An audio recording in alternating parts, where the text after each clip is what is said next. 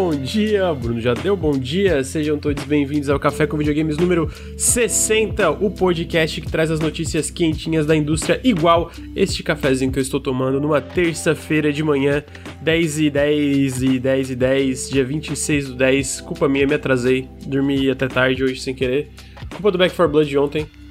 É, estamos aqui com o meu colega Henrique Antero. Bom dia, amigo. Bom dia, amigo. Tudo bom? Back 4 Blood de ontem também me deixou assim, mas valeu a pena. Valeu a valeu pena. A pena. Sempre, vale. Sempre vale a pena, Back 4 Blood. A gente fragilizado, mas valeu a pena. Estou aqui também com o meu amigo Bruno Tessaro. Bruno, tudo bem, amigo? Tudo bem, tudo bem. Apesar das brigas ontem, vocês só brigam na né, videogame. Ah, eu não. Eu? Eu não. Eu não, não lembro de ter brigado. Você lembra de ter brigado, Lucas, em algum momento? Eu não. Não. Tô falando de, de amor, de é, fortalecer os nossos laços de amizade. Amizade, né? Amizade. É isso. Tem que machucar para crescer, né? Cara. É. Então estamos aqui com o elenco de hoje do Café com Videogames e eu, seu host Lucas Avadil. Vamos falar de muitos joguinhos, muitos videogames, muitas notícias, porque tem muito, teve muita notícia aí de semana passada para cá.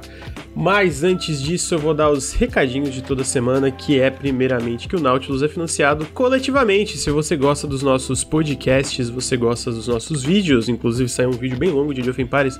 Vamos ver aquela porra, 15 minutos de vídeo. É, se você gosta de das nossas lives, se você gosta do nosso trabalho no geral, considere apoiar o Nautilus em apoia.se barra Nautilus ou picpay.me barra canal Nautilus. Todo apoio faz muita diferença, muita diferença. Então fica meu apelo para vocês apoiarem. Tem várias recompensas legaisinhas.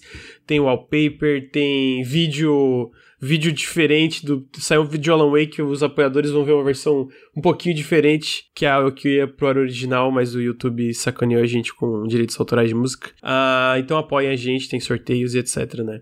Se você está ouvindo no feed, fica o meu convite para vir aqui em twitch.tv barra nautiluslink, nos seguir na Twitch, ver as nossas lives, a gente joga Darkest Dungeon 2, a gente joga é, Back 4 Blood, essa semana vai ter Age of Empires, é, tem, tem, tem, a porra toda que todo mundo gosta de um monte de coisa diferente. É, então siga a gente aqui, se você está aqui, fica o meu apelo para dar subs ou da Pix.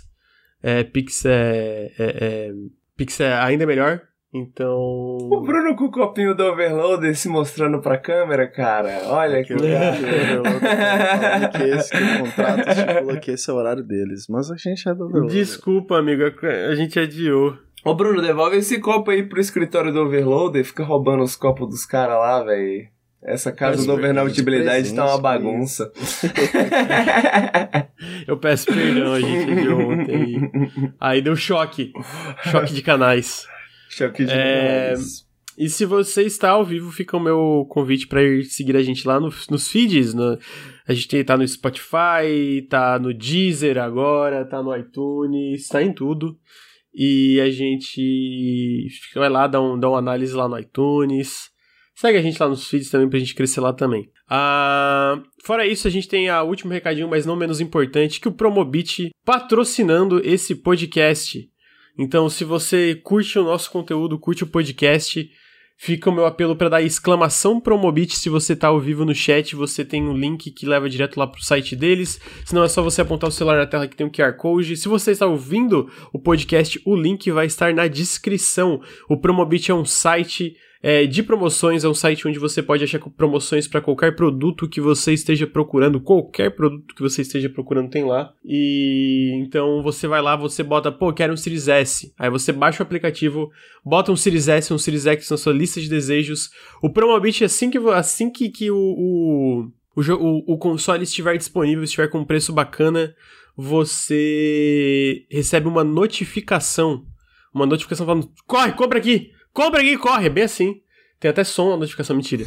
Mas então, e aí isso ajuda você que tá procurando aí uns descontos marotos de vários produtos. Eu tô falando um Series S, um Series X, mas pode ser um, uma assinatura de Game Pass, pode ser um PlayStation 5, pode ser um Nintendo Switch, pode ser um jogo, pode ser, não sei por que razão, mas vai que você quer comprar mídia física de Back 4 Blood em vez de jogar no Game Pass, tá aí, tem também. Então tem várias opções para você procurar lá, especialmente baixando o aplicativo através do nosso link que vai estar na descrição do podcast, dando exclamação Promobit ou apontando seu celular para a tela e usando o nosso QR Code. Faz muita diferença. Se você não pode ajudar financeiramente, é, esse tipo de apoio de engajar com nosso, as nossas publi, as nossas publicidades faz uma diferença enorme pro canal, então fica o meu apelo para se você tá ouvindo no feed, baixa aí pelo link da descrição. Ou se você tá ao vivo, também baixar o aplicativo do Promobit ou ir lá no site do Promobit através do nosso link. Fica meu, a, meu, meus pedidos públicos de desculpa para meus colegas do Overloader, que tá tendo um choque de podcast aqui. eles estão falando mal de você lá, eu tô assistindo eles. Ei, tudo bem, tudo bem. Eu tô acostumado, eu tô acostumado, todo mundo fala mal de mim. ah, tadinho. Fala, falem, bem, fa, fa, falem, falem bem ou falem mal, falem de mim. É isso. Então, com isso, a gente vai para as notícias. Na verdade, a gente começa não com as notícias, e sim com os lançamentos da semana. Uma semana que tem bastante Cadê lançamento o... até. Tá ligado? Tem que ter uma musiquinha pra, pra entrar o quadro, pô. Eu, eu adorei a ideia. Faz a musiquinha, amigo.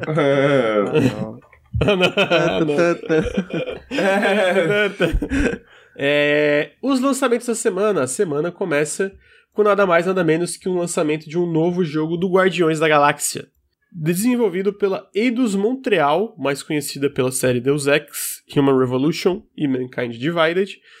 É um jogo single player de ação e aventura com elementos de RPG uh, que você controla os Guardiões da Galáxia. Especialmente você controla o Star-Lord e interage com os outros Guardiões da Galáxia em uma missão, umas missões aí muito doidas tá sendo bem é, recebido pelo, pelo, pelo público e pela, pela crítica. Tipo, nada, sabe? Tipo, nada, uau, o jogo do ano, mas tá sendo bem recebido. E eu confesso que por causa dessa recepção, eu fiquei curioso, porque eu não botava fé nenhuma nesse jogo. Eu tava. eu não botava muita fé, eu achei o combate meio chato. O que algumas análises estão falando, né? Que a história é muito legal, os personagens são muito divertidos, mas chega no, no, no da metade pra frente, pro final do jogo, o combate e o gameplay ficam um tanto cansativo, né? Que, que vocês acham de Guardiões da Galáxia, meus amigos? Eu não dou opinião sobre jogo de herói. Entendi. Ah, eu tô, eu tô curioso. Sabe, o, o Guardiões da Galáxia, eu gosto muito do filme. Eu gosto muito do filme. Ô, oh, peraí, o, o Henrique é bom demais pra dar opinião de, de, jogo de herói. todo simulator, todo simulator que sai, lá um Malware Simulator, simulador de pesca, simulador de dormir, simulador de... Não, não interrompe, simulador de fumar um cigarrinho. Aí tem uma opinião. Porra, mó legal, mano. Caralho, eu, Os caras falaram mal de Power Wash eu, Simulator, cara. Eu não fumo, eu não fumo só na vida real, eu fumo no joguinho aqui também, pô. Olha que legal, que divertido. Caralho, Os caras falam mal de Power Wash Simulator. Oh, na moral, super-herói é pior do que fumar cigarro, cara. Eu, eu ficaria longe desse hábito aí. Ah, assim, eu, eu comentei já num podcast que eu não quero que eu, eu, acho que foi num evento da Sony que eles anunciaram vários joguinhos super-herói que eu acho que vão ser bons, porque a Sony que manda muito bem. Mas eu fiquei meio tipo, eu espero que, por exemplo, aí dos Montreal não fique presa a, a, a Guardiões da Galáxia ou a super-heróis caso esse jogo faça sucesso, sabe? Porque, obviamente, eu acho que parece um jogo legal, mas se eu fosse escolher entre esse ou um novo Deus Ex ou uma nova IP, eu hum, com certeza iria com nas certeza. outras duas opções. É. Mas dito assim, já que a gente tem isso, o jogo não parece ruim, cara. Eu acho que não, não parece não, pare, não parece, não parece. Tipo assim, não é igual o Marvel's, né? né? É, é o Marvel's Avengers, né? O... Eu acho que tá parecendo legal, é o tipo de jogo que eu imagino que muita gente vai jogar. Eu acho que pode até ser bem divertido, assim, né? Tipo, dentro da IP e tal. E é isso, né? Espero que eles fiquem com crédito para falar, fazer, falar o porra, a gente vai fazer o que a gente quiser agora. É, podia ser uma série da Disney Plus e a gente jogava os jogos da Eidos Montreal. Imagina a Eidos Montreal fazer um, um The Mandalorian, um pique Deus Ex. Não, você acabou coisa. de falar que não. não, mas é não. é foda, é porque assim, eu não sou contra é, fazer outras IPs, eu só acho, tipo assim, o meu medo é porque a gente, eu, eu, eu não sei se vocês concordam, eu acho que a gente vê um cinema hoje um tanto saturado com filme de super-herói. Minha opinião, assim. E o meu medo é isso se transmitir para os jogos, porque a gente tá vendo mais. É, é, é, é tipo, jogos de super-heróis sendo desenvolvidos. Eu não, eu não acho que tem problema ter esse lance de aproveitar essas IPs, porque tem umas IPs que tem uns mundos legais, tem uns conceitos legais que dá pra aproveitar. Eu acho que, pô, Star Wars é. É, é foda, pô Quero que todo mundo fique trabalhando em Star Wars? Não. Amo, amo, amo que Knights of the Old Republic, tô feliz que vai ter um remake? Tô, entendeu? Então, tipo... é, eu também não tenho um é, é, um pouco... É, é, é, é enfim... É, é, como é que é? Enfim, a hora a hora, enfim, a hipocrisia, sabe? Porque, tipo... eu, eu acho que o problema... É, pra mim, o problema não é nem tanto as IPs, assim, criativamente falando, eu acho, mas eu... eu e aí é só especulação minha, obviamente, né?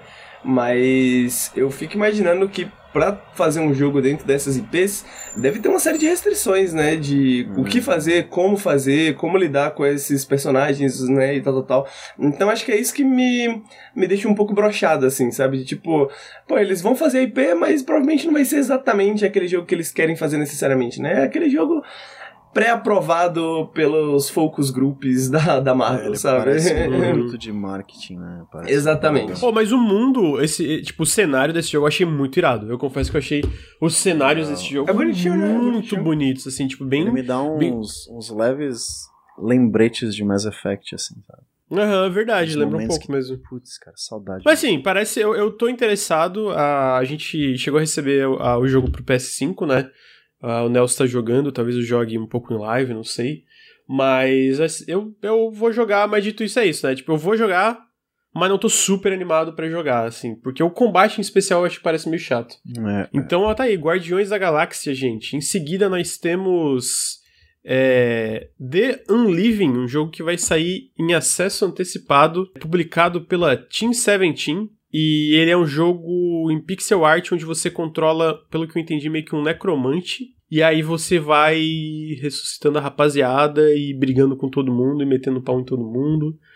Parece bonitinho, parece legal. Tu controla, tipo, hordas de zumbi, tá ligado? E aí tu enfrenta hordas de inimigos. Me lembra um pouco, sei lá, um Pikmin super violento e com números muito mais massivos, assim, muito mais focado no combate. Achei Esse que jogo parece ser bem maneirinho. Parece ser bem, bem maneirinho. E, e- a arte tá muito bonitinha, né? Tipo. Ele lembra. Ele lembra um pouquinho aquele jogo de celular de Tower Defense, né? Só que é um pouquinho mais. mais desenvolvido, assim, um pouquinho mais produzido a pixel art e tal, tal, tal.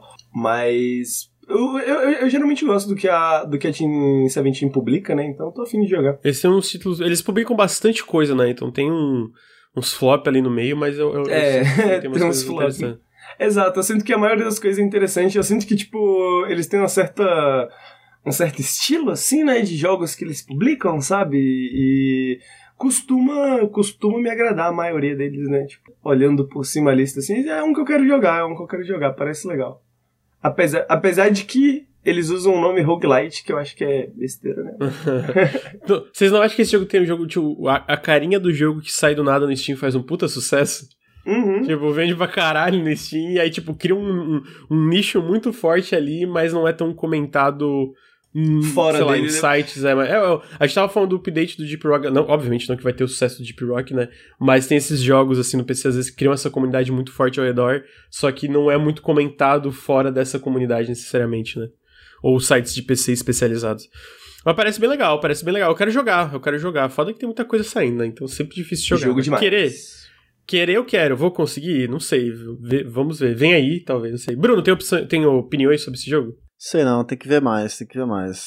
Porque, não- assim, eu tenho um problema com jogos muito arcade. Eu me sinto. Isso é culpa do, da minha, minha noia, que eu me sinto perdendo tempo.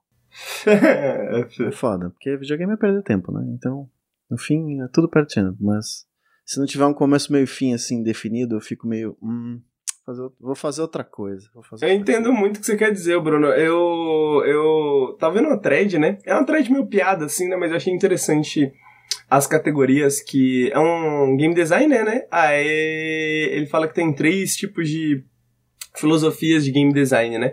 Uma é uma piada, que é tipo. Coisa meio necromante, meio, meio Lovecraftiana. Mas as outras duas ele fala que uma é a tatilidade, né? A escola da tatilidade, e a outra é a escola do. é, acho que ele chama de conceitos, alguma coisa assim. E aí a galera do tátil é a galera que foca muito nessa, nessa experiência tátil do videogame, né? Enquanto a galera do mais conceitual é a galera que foca muito na história, temas, é, é, representação e tal, tal, tal. Aí eu tava lendo essa thread e falei, olha o Bruno aí. Olha lá, olha o Bruninho. Mas é isso mesmo. Jogos arcades, geralmente eu fico. Hum, cansei. falta, um, falta um conceito, falta uma amarração, Falta assim, uma né? lore, é, falta Uma- uns, uns textos aqui no meio. Mas é isso, é isso. Então eu fico um pouquinho. Eu sei que o próximo jogo o Bruno tem coisa pra comentar. Que é Darkest Dungeon 2, né, amigo? Caralho, amigo. Amigo. Rapaz. Amigo, pelo amor de Deus, cara. De ver, ô, papo reto aqui. Não é, não é exagero. É um dos jogos mais bonitos que eu já vi na minha vida. Assim, é foda que é bonito porque, tipo assim, é absolutamente pavoroso, né? Tem- o design das criaturas tem uns muito grotescos. Mas é um dos jogos mais bonitos que eu vi na minha vida. Ontem eu tava fazendo live, cara, o pessoal da live eu tava, tipo, toda hora, caralho, cara. É, é, a parte do combate em especial é surreal. Surreal, é, mano. É muito absurdo. E o 3. Cara, eu não sei como é eles fizeram o 3D funcionar tão bem com o estilo de arte deles, cara. Porque parece 2D, parece, né, velho? Parece 2D, só que não é, é incrível, é, é incrível. Me lembra muito, sei lá, tipo, o que a galera fez com Guilty Gear Strive, sabe? Aham, uhum, tipo, sim, total sabe? De transformar. A conversão, essa... né? Entendi. Tipo, é... ser uma conversão muito boa e tal. Exatamente, porque, tipo, eles. Eh, no, no caso do, do Guilty Gear, foi o, é, eles fazem muito bem o 3D pro anime, né? É, todo, todo print que você tira parece uma cena de anime, assim, né? No caso uhum. deles, parece mais esse estilo deles já de, de quadrinho, né? Esses quadrinhos de horror, assim, essa coisa meio uhum. alto contraste e tal, tal, tal. É, e ficou perfeito, né, cara? O, eu, eu, vi o Bruno falando no grupo e para mim é a descrição perfeita. Qualquer print que você tira do bagulho assim, parece que é uma imagem de um jogo 2D muito é. bonita, muito bem feita, muito bem desenhada, né? É, tá. E, ou, oh, tá. Eu gostei das mudanças que é, é, estruturais também, tipo. Bom, eu joguei pouco ainda, eu joguei umas uhum. 3 horas, mas eu achei muito interessante o lance do da, da carroça que tu controla, tipo, indo na direção da montanha, sabe? Até como eles legal. vão, tipo, como eles vão indicando que tá chegando perto, quando tu chega numa pousada, dá um zoom out, tu vê a montanha no fundo, tipo, um pouquinho mais uhum. perto, sabe? Cara, eu, eu sinto todas as decisões são muito bem pensadas, esteticamente funcionam muito bem. Agora, realmente, o Bruno tava falando ontem, eles podiam falar menos, né? É, é os bonecos interrompem para brigar. Caralho, mano, o tempo inteiro. Mas o. É, só que ele, ele mudou muito a estrutura, né? Você não tem mais a vila que tinha no primeiro, então você não tem aquele momento de gerenciar. Que talvez mais para frente aconteça, mas até agora eu sinto um pouco de falta, sabe? Porque uhum. você meio que começa nesse início de caminho com, com os quatro personagens que você escolhe no começo e vai até onde você conseguir chegar. Aí cada posada você consegue recuperar um pouquinho, mas não é aquele mesmo sistema do primeiro em que você melhorava seus bonecos na, na, nas casinhas e tal, tal, tal. O que, que vocês acharam dessa diferença, velho? Eu joguei meia hora só, mas eu senti que essa diferença é muito, muito forte, assim, no... Pois é, muda muito como você encara o jogo. E até os próprios personagens, assim, você meio que... Sabe? Você sabe que esses quatro vão morrer, e não é nem porque... É porque não tem como você voltar, entendeu? Uma vez que você sai no caminho, é isso. o boneco vai morrer. Né? Sim. Né? Uhum. No outro você ainda tinha, você ia na dungeon, acabava voltava pra vila. Então você ainda tinha uma chance daquele personagem continuar na vila e você levar ele ou não, e ele ficar. Né? Então, essa parte. Até é porque eu joguei pouco, não consegui jogar muito ainda. Então não sei se você tem uma forma de recrutar personagens e deixar alguém descansando numa pousada enquanto tenta mais um É, eu acho que foi uma decisão consciente. Eles falam que eles querem que agora, tipo, as runs seja uma parada de 5 a 6 horas. Uhum. Eu acho que tem. Não sei se tem ainda, mas eventualmente imagino que vai ter como sair no meio de uma run salvar e voltar depois, tipo. Ela salva. E antes demorava mais. Exatamente. No 1 ah, demorava Pra mais. tu zerar o jogo, muito, muito. É, tipo, nossa. muito, muito. Eu nunca consegui. 30 a 100 horas. Depende de como você encara o. Caraca. É, eu nunca consegui. Então, tipo, eu sinto que é uma decisão consciente, tá uhum, ligado? O que, uhum. o que, e assim, é, fo é foda. Tipo, isso é um jogo que tá em acesso antecipado. Ele saiu polido, na minha opinião. A parte da localização tá bem bugada, tá, mas aí. E o balanceamento, talvez, né? É, esse tipo de coisa é isso. Eles vão afinar. É um tipo de jogo que se beneficia muito do acesso antecipado, Sim, eu acho, tá ligado? O próprio 1 foi isso, eu sinto, e eu, eu, eu sinto que vai ser parecido, porque é pegar o feedback da galera e tem esse lance do balanceamento. É um jogo que, que é, é, é, gira em torno muito do balanceamento das mecânicas e etc, né? A gente tava falando isso ontem do lance de falar menos, é porque agora tem isso da além do lance da, da, da, da, da sanidade dos personagens, tem agora a relação entre eles que afeta como eles interagem entre si nas batalhas e na parte. Só que toda hora interrompe, tá ligado? Toda hora, tipo, ah, eu, você é um. Você é um arrombado. Pô, o Ricardinho ah, lutinha tipo, E se relaciona com o estresse também? Tipo, quanto mais estressado, mais eles brigam? Sim, só que tem momentos, tipo, mata o monstro e caraca, você é foda. Aí no outro. Imediatamente na próxima rodada, ah, vai tomar no cu, seu arrombado. E tipo, Gente, vocês estavam se amando, agora já estão brigando. É. eu, acho que é, eu, é, eu, eu acho que a intenção, né, tipo, mas eu acho que eles têm que melhorar como eles vendem isso, tá ligado? Sim, Porque sim. a intenção no sentido de ser esse lugar tão instável e eles estarem instáveis é, mentalmente falando, então, tipo, tem esses. essa oscilação, né, de tipo, tá, tá uhum. tá tudo bem, de repente tá desconfiando, mas é não só é meio estranho, como é, é toda hora, então, tipo, meio que corta é, corta um pouco o flow da parada. Tinha que ser uma parada mais especial, de certa forma, sabe? Tipo, o momento que os dois personagens se relacionam tem que ser um momento mais único, mais, mais esporádico, assim, sabe? Que, tipo, pra, pra ter, ter um impacto, né? Pô, fulano e o fulano ali são brother agora, eles estão lutando junto. Inclusive quando eles viram amigos, assim, tipo, é, quando você ataca, o outro acaba atacando junto, sabe? Eles meio que combam e tal, e tem várias interações e quando eles estão brigados, aí você vai curar ele fala, ah, não cura não, sai fora. O cara dá uma raiva. Tirar lições do Wildermyth, né? Porra, quando ele, co quando ele corta a cura, filha da puta, minha eu fico nossa, muito véio, puto. Minha nossa. Eu, fico, eu, fiquei, eu tava lá e falei, caralho, para de cortar minha cura, mano. Eu tô tentando te curar. Eu tô tentando te curar, qual é o teu problema? você vai morrer, você quer morrer do que você curar. Puta que pariu. Porra, ódio. Porra, mas, mas, mas, mas peraí, peraí, peraí. Isso parece bastante realista se você for olhar pro Brasil. Tem gente que prefere morrer a tomar é, vacina. É, então, então eu acho que o Darkest então... Dungeon tá indo bem. não, mas uma coisa que eu não gostei é o negócio do profile, que você upa seu profile. É, acho estranho. Você vai avançando, aí você pega nível 2, aí nível 2 libera um personagem, tantos itens e uma habilidade. Aí nível 3 libera outro personagem. Tipo, é meio que tipo Artificial, né? É, você meio que é pré-definido e você precisa morrer para chegar no ponto em que você vai liberar aquele personagem. É meio que tipo. Sabe? Eu sinto, eu sinto por que, que, que isso não é uma escolha? Por que, que isso uhum. não é uma parada quando termina a run você enfim, todo broke. Pode escolher algumas coisas, né? Você melhora a paradinha e tal. É. é porque o 1, se tu for ver, ele tinha uma progressão também, né? Sim, eu, eu, eu, não zerei, mas tipo, ele tinha uma progressão bem definida no sentido, cara, tu vai morrer, tu vai melhorar para poder progredir. Não tem, tipo, não é, sei lá, um spelunk da vida que não existe uma progressão é, no sentido de tu melhorar o teu personagem com equipamentos e tal. No Spelunk é muito aprendizado, né? Aquele, vamos dizer, roguelike raiz, entre aspas, assim. Uhum. Não tão raiz também, porque ele não é. Enfim, foda-se. É um. A, e, mas o Darkest Dungeon ele tem essa progressão mais delineada, né? Tu vai melhorando, tu vai dando upgrade nas coisas, tal, tal, tal. Só que eu sinto no, que no 1 ela é mais orgânica. Aqui é, é muito tipo, ah, nível 1, 2, 3, 4, 5, 6. que você quer comprar e tal. Eu ia comentar o contrário, mano, porque, tipo, eu não, eu não sou muito fã do Darkest Dungeon 1 e eu joguei, mas eu joguei um bem mais que o 2, né? Tipo, devo ter jogado umas 15, 20 horas no 1. E eu tava pensando nessa mudança da, da carroça quando eu comecei a jogar o 2. E eu fiquei, caralho, talvez esse daqui eu vá. Eu, eu consiga gostar mais. Porque, tipo, eu sinto que no 1, ele, tipo, acho que não é tanto sobre o progresso mas a, a vila faz com que você sinta muita decisão, de, a, a sensação de acúmulo, sacou? No sentido uhum. de que não só o, o, as suas vitórias se acumulam, né? E aí eu, eu, imagino a sensação de progresso, mas a minha experiência, que eu tava só me fudendo, era que minhas falhas estavam se acumulando, sacou? De que meus erros estavam se acumulando. Aí, tipo, uhum. a um uhum. ponto de que chegava no jogo assim, eu falava, mano, eu não quero mais jogar, porque parece que eu tô Sim. só me fudendo, Sim. tá ligado? E agora, nesse, como tem essa coisa da carroça e tal, tal, tal, desse caminhozinho, eu sinto que, tipo, pô, tá ligado? Eu vou, vou aqui no caminho, de, de qualquer maneira eu tô progredindo, sacou? Tipo, todas essas uhum. falhas, elas estão se acumulando pro meu avanço, pro meu progresso literal, assim, sacou? Então, às vezes eu sinto que, por mais que sistematicamente, talvez o 1 tenha mais progresso de fato, né, é, mecanicamente e tal, com o, os sistemas dele, eu sinto que a sensação de progresso no 2 é muito mais forte, sabe? É, no, o 1 um, é muito sobre escolhas, né? Como você, em qual dungeon você vai, com quais personagens você vai. Essa escolha pode definir a run inteira. Você tem, talvez você tenha que começar o jogo de novo. Já, já me aconteceu de ter que começar o jogo de novo, porque tava tudo, tudo cagado. E não dava mais.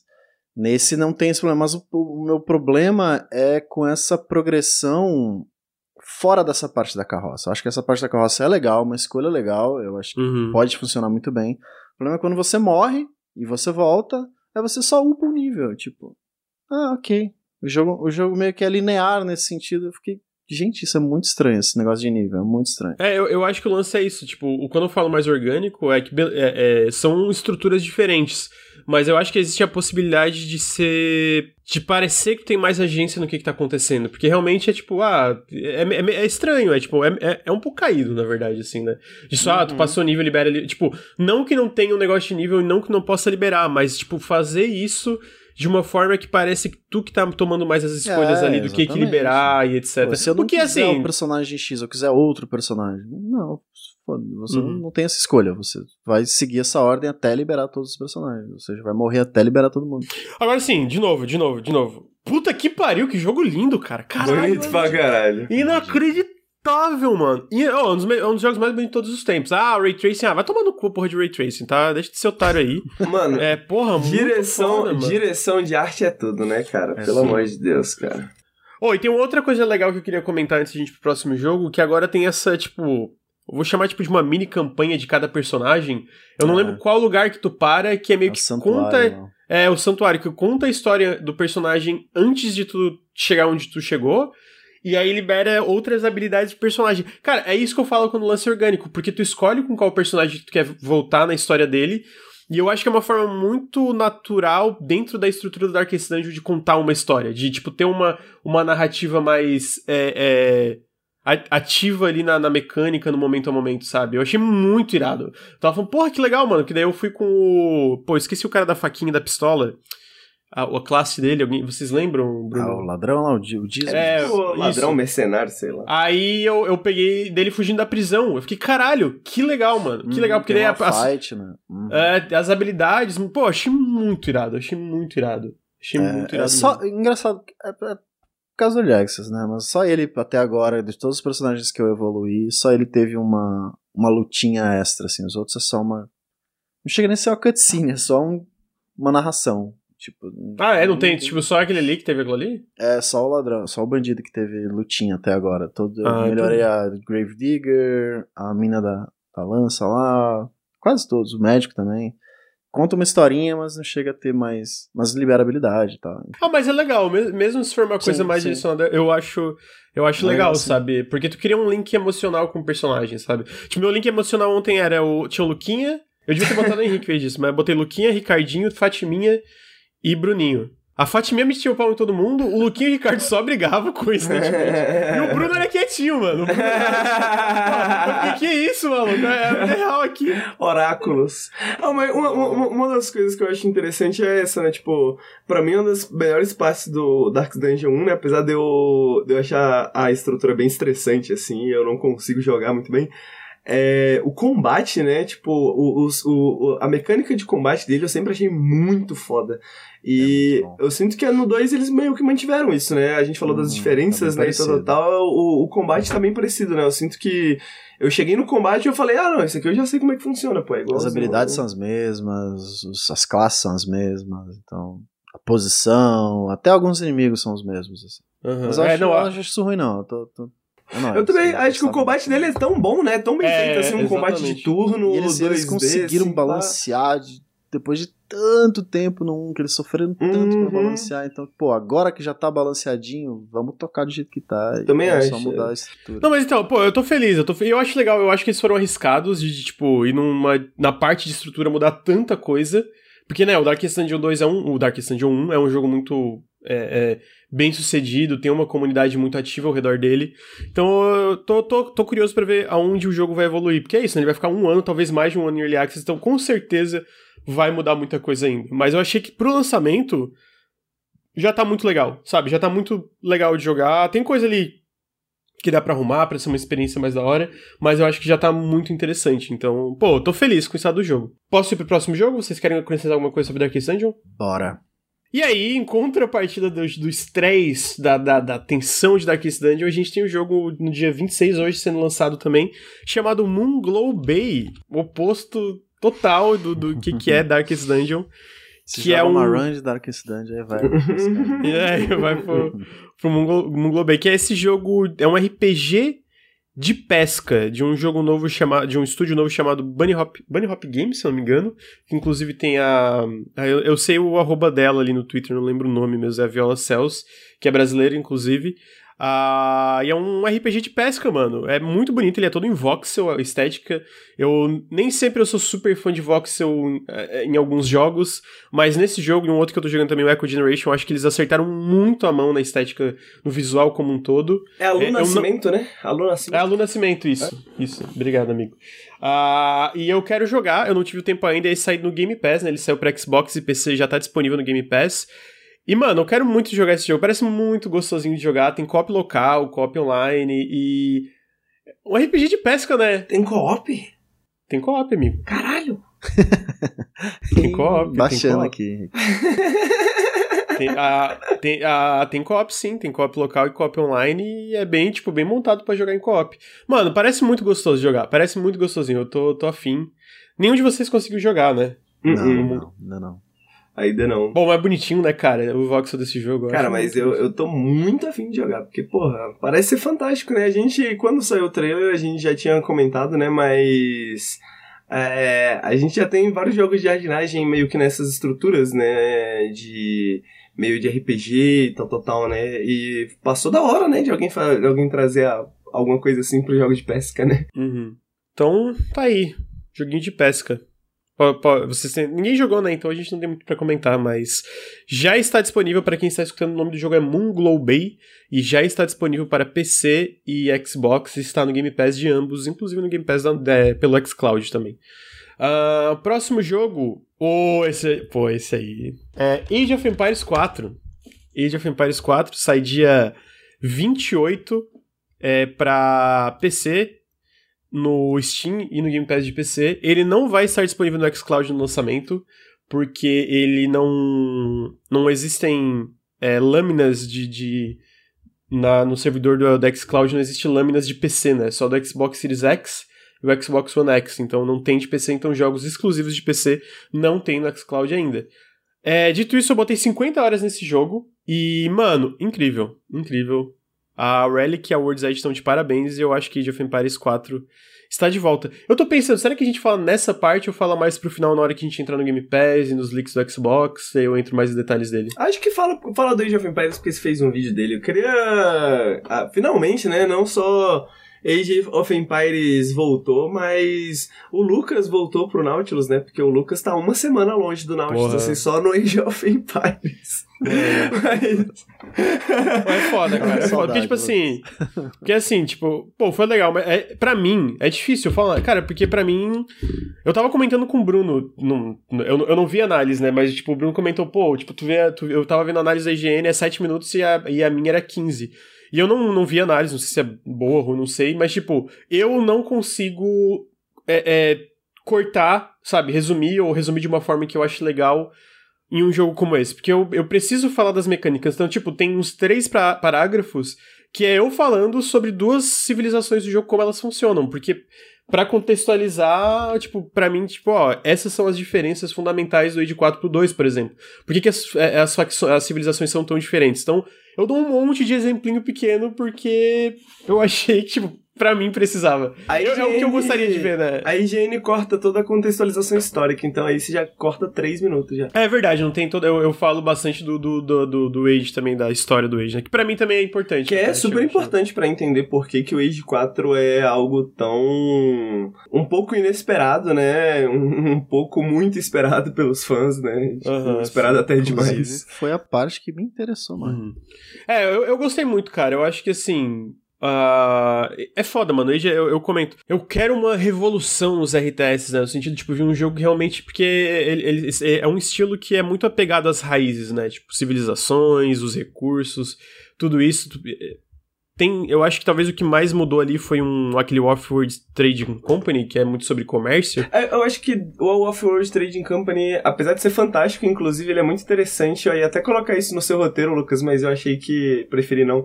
Mas tem uma anedota muito interessante relacionada ao Off-Road Trading Company e o Age 2, porque o criador do Off-Road Trading Company falou que ele quis fazer um jogo baseado só na mecânica de leilão do Age 2. Uhum. Ele falou, cara, aquela mecânica só sozinha, fora todas as outras coisas do Age 2, era tão fantástica que eu achei que dava pra fazer um jogo inteiro ao redor dela. Aí ele fez o Off-Road Trading Company. Apesar de que ele é bem inovador e ele lembra um pouco a ideia de RTS, eu sinto que ele parece mais um Civ, talvez, sabe? Uhum. É, faz sentido. Acho que o lance leilão é a parte do mercado gamer. Eu, ele tá falando da parte do mercado de vender e comprar recursos. Exato, a parte do mercado. É, é, eu tô ligado que ele é mais diferente, né? Como tu falou, ele, ele pega tem uma pegada mais civ e tal, mas joguei 50 horas, zerei as quatro campanhas, cara, adorei. Eu não tive. Eu, eu joguei as quatro civs principais das campanhas. Eu acho que as mais tradicionais ali, que são os franceses e os ingleses, mesmo assim, são muito diferentes do que tu encontra no Age 4, do, do Age 2, por causa de quão diferente as facções, as civilizações são entre si quando tu vai na parada mais minuciosa. É muito diferente, cara. É muita diferença entre si quando tu vai começando a aprender dos detalhes, tá ligado? Tipo, coisinha pequena, tipo de, ah, os Rus, por exemplo, eles têm uma unidade de, de longa distância de, de, de, de, de arma de fogo. E aí tem uma opção no, no jogo de tu dar hold your ground, né? Tipo, tu faz, fa, falar para as unidades não se movimentarem, tipo, atacarem quem chega perto, mas não não irem atrás e etc, né? E aí tem essa unidade, se tu quanto mais tempo ela fica parada, daí obviamente estaca até certo ponto, mais dano ela dá. Então, tipo, tu fica incentivado a deixar ela parada, tipo, em cima de um muro. Ou em cima de um muro nem pode também, porque os russos não constroem muro de pedra, então não tem como deixar ela em cima de um muro. Mas, tipo, uma posição mais defensiva, com é, sendo protegida por outras unidades, porque daí ela dá mais dano. E tem muitos outros exemplos de bônus de unidade assim, bônus de construção. Bônus, e, aí, e aí é isso, tipo, eu joguei o beta, não tive tanto tempo. Eu fiquei meio. Pô, parece muito Age 2, né? Mas quanto mais tu vai jogando, mais tu vai destrinchando as camadas do jogo, ele se apresenta muito mais como um jogo próprio. Por isso que eu acho que a decisão de tornar civilizações assimétricas foi a mais acertada possível. Porque eles falaram, cara, a gente não quer substituir Age 2. A gente quer tentar fazer outra coisa com a fórmula. E eu acho que a direção que eles foram foi perfeita, sabe? Porque se fosse para fazer uma continuação com civilização, é, civilização simétrica, para quê? Tá ligado? É pra que já é um jogo o Age seguro, 2, né? O Age 2 tá aí, né? Eu acho que ainda mais com essa edição definitiva do Age 2 aí, né? Tipo, eles prepararam bem o terreno pro Age 4, né? Tipo assim, porra, você não gostou do Age 4? Quer jogar Age 2? Tá aí. Dá pra jogar. Sendo suportado ainda. É, tem 30, mano, tem 33 civilizações, eu acho, no Age 2. Perguntaram para mim no chat, como assim assimétrica, Lucas? Então, se tu joga o Age 2, ele tem unidades especial do combate, mas como as, como as civilizações funcionam entre si no geral, cara, é tudo, é tudo igual. É muito. Tipo, é igual, assim, como tu coleta recursos. São roupas diferentes, mas é, as mecânicas são mais ou menos as mesmas, né? É, exatamente. Tipo, as mecânicas centrais de como tu avança entre eras, como tu coleta recursos, como tu pesquisa tecnologias. É tudo igual. Obviamente, o combate em si não é igual, por causa dessas unidades especiais, tem uma diferenciação. Mas como tu joga a parte de, de avançar. É, é, é igual. É, é igual, tá ligado? E nisso aqui não, todas elas têm mudanças fundamentais entre si. Então, por exemplo, tu pega o Império, o Império da Mongólia, eu citei isso ontem quando eu tava com o Ricardo, além tem a, a, grande diferença que eles venderam no marketing. As, é, as bases são móveis. É, tipo, tu pode transformar, pegar toda a tua base, transformar em caravanas e ir pra outro lugar do mapa. Mas, cara, tem muito mais além disso. Tipo, eles têm a parte de que a, a, o grande destaque deles é a cavalaria. Eles têm um lance, tipo assim, que ninguém tem. Os inimigos, a, as unidades, quando eles atacam construções, é, e aí a construção do Age, do Age 4, quando chega, tipo, no terceira vida, ela começa a pegar fogo. Se ninguém arruma ela, ela pega fogo até virar cinza e é destruída. Só que o lance é que as unidades, da, do, do, as unidades militares do Império da Mongólia, quando elas botam fogo, um fogo numa construção, chegam nisso, tu ganha recurso, porque é o negócio de pilhar, que só o Império da Mongólia tem. Então, tipo, de novo, incentiva a agressividade, tá ligado? Então, tipo, é... e aí tu tem outras coisas, tem a parte disso, tem a parte de como a, eles, eles coletam pedras, não é tipo tu mandar o aldeão coletar pedra. Tu tem que construir uma construção que vai ficar coletando pedra conforme o tempo passando, e essa construção dá bônus para todos os edifícios que estiverem perto dela. Então tu monta um edifício militar, militar perto dessa construção de pedra, que fica coletando pedra, tu pode criar duas unidades simultaneamente de cada construção militar, só que com custo adicional de pedra. E aí tem outra coisa, tipo, ó, o, tem, tem desvantagens. O Império da Mongólia, sendo um povo nômade e agressivo, não tem nenhuma opção de muralha. Eles não podem construir nem paliçada, que é aquela de pedra, de, de madeira, tá ligado? Não pode, não pode. E aí, cara, eu vou indo, tem mais coisa, e mais coisa. Eles têm uma unidade especial, que é o Khan. O Khan, ele basicamente tem, tipo, ele, ele dá bônus nas, nas unidades. Então ele tá, taca, tipo, um flare para cima, e ele aumenta a, a, a velocidade de todos os arqueiros.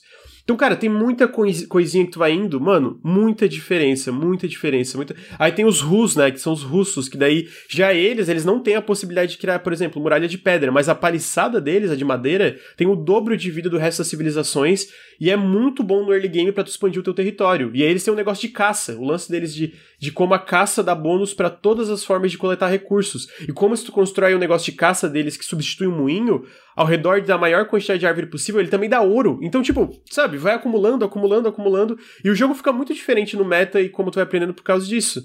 E, cara, eu achei isso fantástico, mano. Eu achei isso fantástico. Deixa eu fazer uma pergunta, Lucas. É, eu sempre fui fã de RTS, assim como você, mas eu sempre fui ruim, né? Porque. Uhum.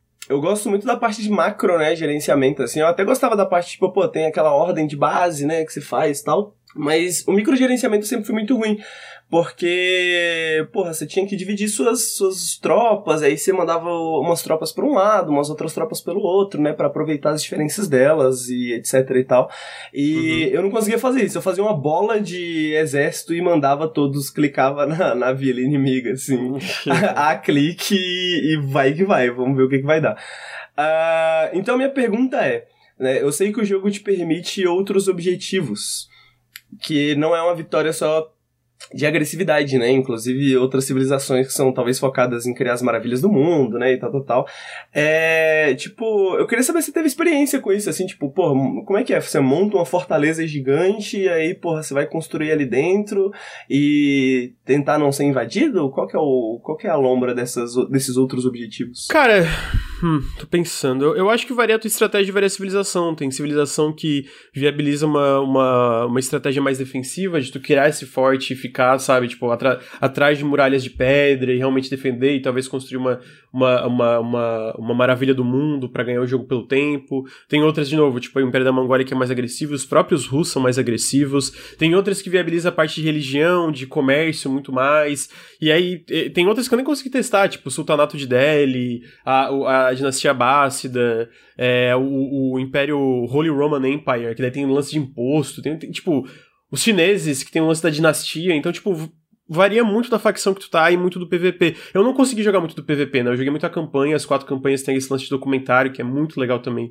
Muito legal o lance de documentário. É foda. O lance de microgerenciamento ainda tem, eu ainda sou ruim, então eu te entendo, tipo, é... é eu, eu, eu, sinto que é, é, Mas eu sinto que pelo menos esse jogo é o que mais... É o mais acessível da história da franquia. Ele faz questão mais de te ensinar as coisas. Existem, existe a parte da arte do o, meio que os desafios da arte da guerra que te ensinam táticas avançadas, é para tu aprender hum. a microgerenciar as unidades, aprender a como começar uma partida e coletar recursos. É bem extenso isso, né? É, cara, no lançamento não tanto, mas tu vê que eles vão expandir mais e tal, né? Mas mesmo assim já ajuda muito o que, que tem ali. As campanhas são bem grandes, então tu aprende bastante de cada facção. Agora, ainda tem um lance de microgerenciamento, eu quero ver no multiplayer. Eu joguei umas duas partidas do multiplayer dessa versão final, tomei uma surra nas duas. então, tipo, eu não sou muito bom mesmo, mas eu tô curioso para jogar com a galera e, e, e, ver. Mas existe ainda muito microgerenciamento, mas eu acho que ele faz mais questão de te ensinar. Agora sim, o, o lance do objetivo, como tu ganha, eu acho que existem mais opções aqui por quão diferentes as civilizações são entre si. Mas é, ainda é o lance. É um RTS tradicional. Tá Ele ainda é um RTS tradicional. É um RTS tradicional muito bom, que soube iterar em cima da fórmula de Age 2, não é à toa que tá sendo tão bem avaliado, mas ainda é um RTS bem tradicional, tá ligado? Então, tipo, tem o lance do, do, das unidades, tem o lance de defender, tem o lance de, de derrotar os inimigos e tal, tal, tal. É, cara, eu, eu tava vendo o tempo, é, a gente tá já com 50 minutos e a gente não saiu dos lançamentos da semana. Eu vou adiantar um pouquinho, depois a gente volta pro Age, que tem uma parte que eu quero falar ali do, do Game Pass e tal, né? Mas eu vou meio que passar rapidinho os próximos lançamentos. Se tiver alguma coisa que vocês quiserem comentar muito, a gente para, pode ser? Beleza. Depois tem Riders Republic, é, e a gente volta pro Age. Não sei se o Bruno queria falar alguma coisa, amigo. Nem, não, nem... não. Então tá. É, tem o Riders Republic que sai no dia 28 do 10 para PC, Xbox e PlayStation, que é aquele jogo de bike, etc. da, da Ubi. Eu me diverti com beta, mas, né, não sei se eu tô tão interessado na versão final. Uh, tem o Fatal Frame Maiden of Blackwater que vai sair para PC, PlayStation, Xbox e Switch. No dia 28 do 10, também um novo Fatal Frame de terror, fatinho, terror, papapá, pupupum. Quero jogar, tenho interesse. Sei que o Bruno também tem interesse nesse. Uhum. Uh, Happy Game, o novo jogo da Amanita Design, o pessoal do Machinarium, Creeks e outros jogos. Yes. Sai pra PC. Oi? Yes. É, esse eu também tô no, tô no hype. Tô muito curioso, cara. Pra ver a é, Amanita fazendo terror. Pois é, mano, é isso que eu quero ver também. É dia 28 do 10 e esse jogo é tipo total terror, super creepy. É meio que tipo, ah, começa tudo feliz, mas aí é. dá tudo errado e todo mundo vai morrer. É, é, mais ou menos essa energia, sabe? Uh, depois a gente tem Forgive Me Father, um jogo em primeira pessoa, um boomer shooter PC que vai ser Early Access. A gente tem a Lisa, a Lisa, tipo, A-L-I-S-A, não é a Lisa. Isso é É. É aqueles, tipo, meio que survival horror classicão, é, câmera fixa de PC, meio retrô também. É, gráfico de Play 1, assim. É, exatamente. E por fim a gente tem o Mario Party Superstars do Switch, que sai dia 29 do 10. Ah, também teve o Crysis, mas não sei se foi a semana do Crysis Remastered que saiu, que eu tô jogando, inclusive, muito impressionante como o Crysis é bonito, né? Porra. Ainda mais com as coisas novas de, de iluminação global e etc, que tá na versão nova. O jogo de verdade, tô jogando Crysis 2 bate de frente com muito, muito FPS hoje em dia, em questão de estética. Ray Tracing. É, não, então, sem Ray Tracing, porque meu PC não roda Ray Tracing, né? Sem Ray Tracing, pra tu ver. Ah, e aí a gente entra nas notícias. Agora finalmente a gente chega nas notícias. A primeira notícia tem a ver também com Age, tem a ver com o Game Pass, tem a ver com a Microsoft.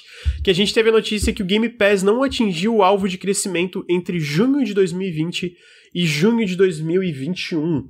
Eles tinham. A meta era de 48% de crescimento, mas eles só atingiram 37% de crescimento que ainda é um número bom. E eu botei várias anedotas aqui que a gente pode comentar é, sobre, né? Que entre, 2000, entre 2019 e 2020, no- é, entre esse mesmo período, junho de 2019 e junho de 2020, o serviço teve um crescimento de 86%, superando a meta de 71%. Então, ano, ano retrasado para ano passado, eles superaram a meta, na verdade, né? O número mais recente que a gente tem de janeiro de 2021 é 18 milhões de assinantes, então com esse crescimento, pelo que eu vi pelos YouGags, isso bota o Game Pass atualmente perto do 20, 21 milhões de assinantes. Tem uma parte interessante que é a única, é a única métrica nos jogos que é, tem que ser atingida para que é correlacionada a bônus para os executivos, tipo o site Anadela, etc. Então dá para ver que eles botam certa importância nesse número de assinantes. E aí tem uns outros, umas outras anedotas que eu acho que não é tão surpreendente eles não terem atingido essa meta de crescimento, porque a gente teve primeiro a pandemia, né, teve deu esse boom em todos os serviços e etc ali para entre 2019 e 2020. Mas segundo, a gente teve muitos adiamentos de jogos e grandes lançamentos é, entre o período de junho de, junho de 2020 para junho de 2021. Teve poucos grandes lançamentos por parte da Microsoft no serviço, espe- especialmente lançamentos exclusivos, né? E o lançamento principal que eles tinham marcado para final de 2020 foi adiado, que foi o Halo Infinite, né? Eles tinham um plano que o Halo Infinite ia lançar e no fim não foi lançado. É, então a gente tem aqui, e, inclusive essa meta aparentemente foi definida antes do anúncio do adiamento do Halo Infinite, né? Ah, a gente teve aqui de junho de 2020 até junho de 2021, que não te- não- a gente não teve grandes exclusivos é, comercialmente falando. O que a gente teve foi os destaques foi o Microsoft Flight Simulator, que saiu em agosto de 2020 para PC, o Wasteland 3, que saiu em agosto de 2020, o Early Access de Grounded, que saiu em julho de 2020, e o Hive Busters, que foi aquela expansão de Gear 5, que saiu no final de 2020. Então tu viu que foi um período com poucos lançamentos, né? A partir de, dois- de junho de 2021 até junho de 2022, a gente tem muito mais lançamentos. A gente tem o Psychonauts, a gente tem o Age of Empires 4, a gente tem o Forza Horizon 5, a gente tem o Halo Infinite, a gente tem o Back 4 Blood no Game Pass, né, que é um lançamento é, enorme, aparentemente. Então tem outra dinâmica aí pra ver. Ah, tem também o fato de que Series X e S estão sem estoque constantemente, que com certeza prejudicou a retenção de novos assinantes, porque está atrelado à venda de consoles. É, a gente teve poucos grandes lançamentos third party nesse meio tempo, com os destaques sendo Outriders e MLB Show, é, no, no dia do lançamento. Eu acho, por isso que eu, eu tava falando, né? Porque eu tava vendo uma galera falando, ficando preocupada e tal, tal, tal.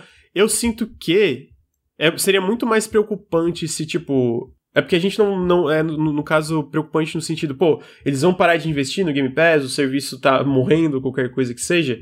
Eu acho, primeiro, um número de 37% de crescimento com poucos grandes lançamentos eu achei razoável. E a outra coisa que tem que considerar é que, por exemplo, de junho de 2021 para junho de 2022, se eles não atingirem a meta com lançamentos gigantes como Forza Horizon 5, Halo Infinite, Back 4 Blood, Age of Empires 4 e outras coisas que eles vão com certeza anunciar no meio tempo, eu acho que fica muito mais preocupante no sentido de, pô, será que nem, nem com lançamentos grandes eles têm essa retenção de gente assinando? Como é que eles trazem mais pessoas, né? Porque eles querem ver um crescimento no Game Pass. né? O Game Pass é, é o principal lance deles é, é, indo pro futuro, né? É, aí eu acho que é mais preocupante. Outra coisa que eu acho que ajudaria a gente, mais gente a assinar é arrumar o aplicativo de PC que é bem capenga, né? Então. O que, que vocês acham dessa notícia, meus amigos? Vocês acham que é preocupante pro Game Pass? Vocês acham que é natural não ter, não ter batido a meta com poucos exclusivos nesse meio tempo? Eu, eu acho que é natural, mano. Eu acho que é natural. Ainda tem o. Agora tem o xCloud também, né? Eu mesmo, tipo, conheço pelo menos dois ou três mods aqui do canal que não estavam com Game Pass e assinaram nos últimos dois meses para jogar coisas que estão lançando e vão lançar, tá ligado? Então eu acho que é super natural. Não teve lança, não teve muitos lançamentos, teve os jogos que já estavam ali no Game Pass, agora que vai sair um monte de lançamento. E, pô, uma hora que você cresce muito, é, né? Tipo, é normal o crescimento, tipo, é... vir depois mais lento. É. Sabe, tipo, porra, o, o, o, esse, esses, esses tal, é, é, bem possível que esses 37% de crescimento signifiquem mais do que os 71% de crescimento, é, a, a, meta de 71% de crescimento no ano anterior, porque esse 37% agora provavelmente é muito mais do que ano passado, sabe? Então, então, ah, coloca, coloca o pé no chão aí, Microsoft, né? Tá crescendo, tá indo bem, fica de boa, não vai aumentar o preço, não vai, não vai começar não. Não, é, não, é, é, eu, eu acho que eu acho que internamente não tem nenhuma preocupação, perguntaram no chat, né? Tem, tem algum, tem uma ameaça de acabar o Game Pass com base nessa análise? Não, claro que não, né? Eu tô, eu tô dizendo mais tipo é uma notícia que eu acho que vale a pena trazer, né? Tipo, ah, qual é, é o problema? A, a, acho, que, acho que a preocupação, se eu fosse definir assim, quando o Lucas diz preocupação, eu definiria mais, tipo, a preocupação seria a diminuição de investimento em estúdios independentes, tá ligado? A preocupação seria um aumento do preço pro consumidor, a preocupação seria, tipo, é tipo de coisa, uma diminuição né? do foco no serviço de maneira geral, né? Uhum.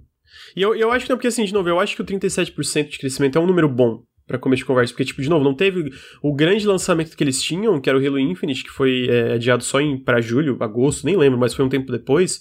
É, não, na verdade, foi um tempo consideravelmente depois. É, ele é, é, nem, o Halo Infinite nem tinha sido adiado quando eles definiram essa meta, que era o grande lançamento, né? O grande lançamento, inclusive, que ia acompanhar o console. Obviamente, outra coisa é a crise de chips, né? Que eles não estão conseguindo suprir a demanda de Xbox sendo vendidos globalmente. Tipo, o Series X sempre tá em falta, o Series S é um pouco mais fácil de achar, mas também, tipo, também vende bastante, né?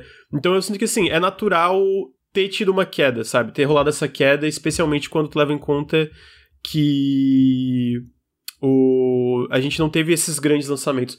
Eu tô curioso para ver essa mesma coisa ano que vem é, com esses grandes lançamentos, né? Porque daí, tipo, por exemplo, se fica muito abaixo com Forza Horizon 5. Forza, a gente sabe que Forza Horizon é uma franquia gigantesca, tá ligado? A gente sabe disso hoje em dia. Então, tipo assim, a gente sabe que Halo Infinite é uma coisa gigantesca também. E aí, como é que é? Porque o Halo Infinite, a campanha vai estar incluindo. A, a campanha é paga, né? 60 dólares, é uma campanha enorme, papapá. Mas o multiplayer é gratuito. Como isso vai afetar também né, o lance do Game Pass? Porque o multiplayer é gratuito, mas quem assina o Game Pass Ultimate vai ter todo mês. Sabe que, tipo, tem aquele lance de perks, as vantagens? Uhum. Quem assina vai ter todo mês vantagens dentro do, do multiplayer do Halo Infinite. Não vantagens de, tipo, de gameplay, né? Não tipo, ah, tu vai estar tá mais forte, mas eu imagino que coisa cosmética, coisa em relação, sei lá, ao Season Pass do jogo, alguma coisa assim, né? Então eu fico curioso, tipo, como, como esses grandes lançamentos, inclusive o próprio Psychonauts. O Psychonauts é um jogo gigante? Não, mas hoje é, tipo, um dos jogos mais bem avaliados de 2021, né? Então, tipo, como é que isso traz gente, mesmo sendo um jogo menor, sendo esse jogo de prestígio, digamos assim. E o próprio Age of Empires 4, que o Age of Empires 4 não tem, não, não é um pode parecer não, não ser um grande lançamento no sentido de, tipo, tu imagina o Forza da vida, mas Age of Empires é uma franquia gigantesca, tipo, gigantesca. É, é, tipo, pô, tu vê o. Eu, tá, eu comento na análise, tu pega o Age of Empires 2 Definitive Edition, que é um jogo antigo, ele vem. Ele, ele, é, ele é jogado por mais de, mais de 10 mil pessoas todos os dias no Steam. Sem contar o Game Pass, sem contar quem joga no Game Pass e tal, né? Então, pô, com esses grandes lançamentos, como é que a gente vê a perspectiva de crescimento. Eu acho que eu tô bem mais curioso por isso, tá ligado? Uhum. Tipo, é, e, o, e o catálogo tá bem maior, né? Agora tá. com o xCloud também. Então tá cada vez mais interessante você assinar o Game Pass. Eu acho que isso pode refletir no futuro também. A gente vai ver os números no futuro.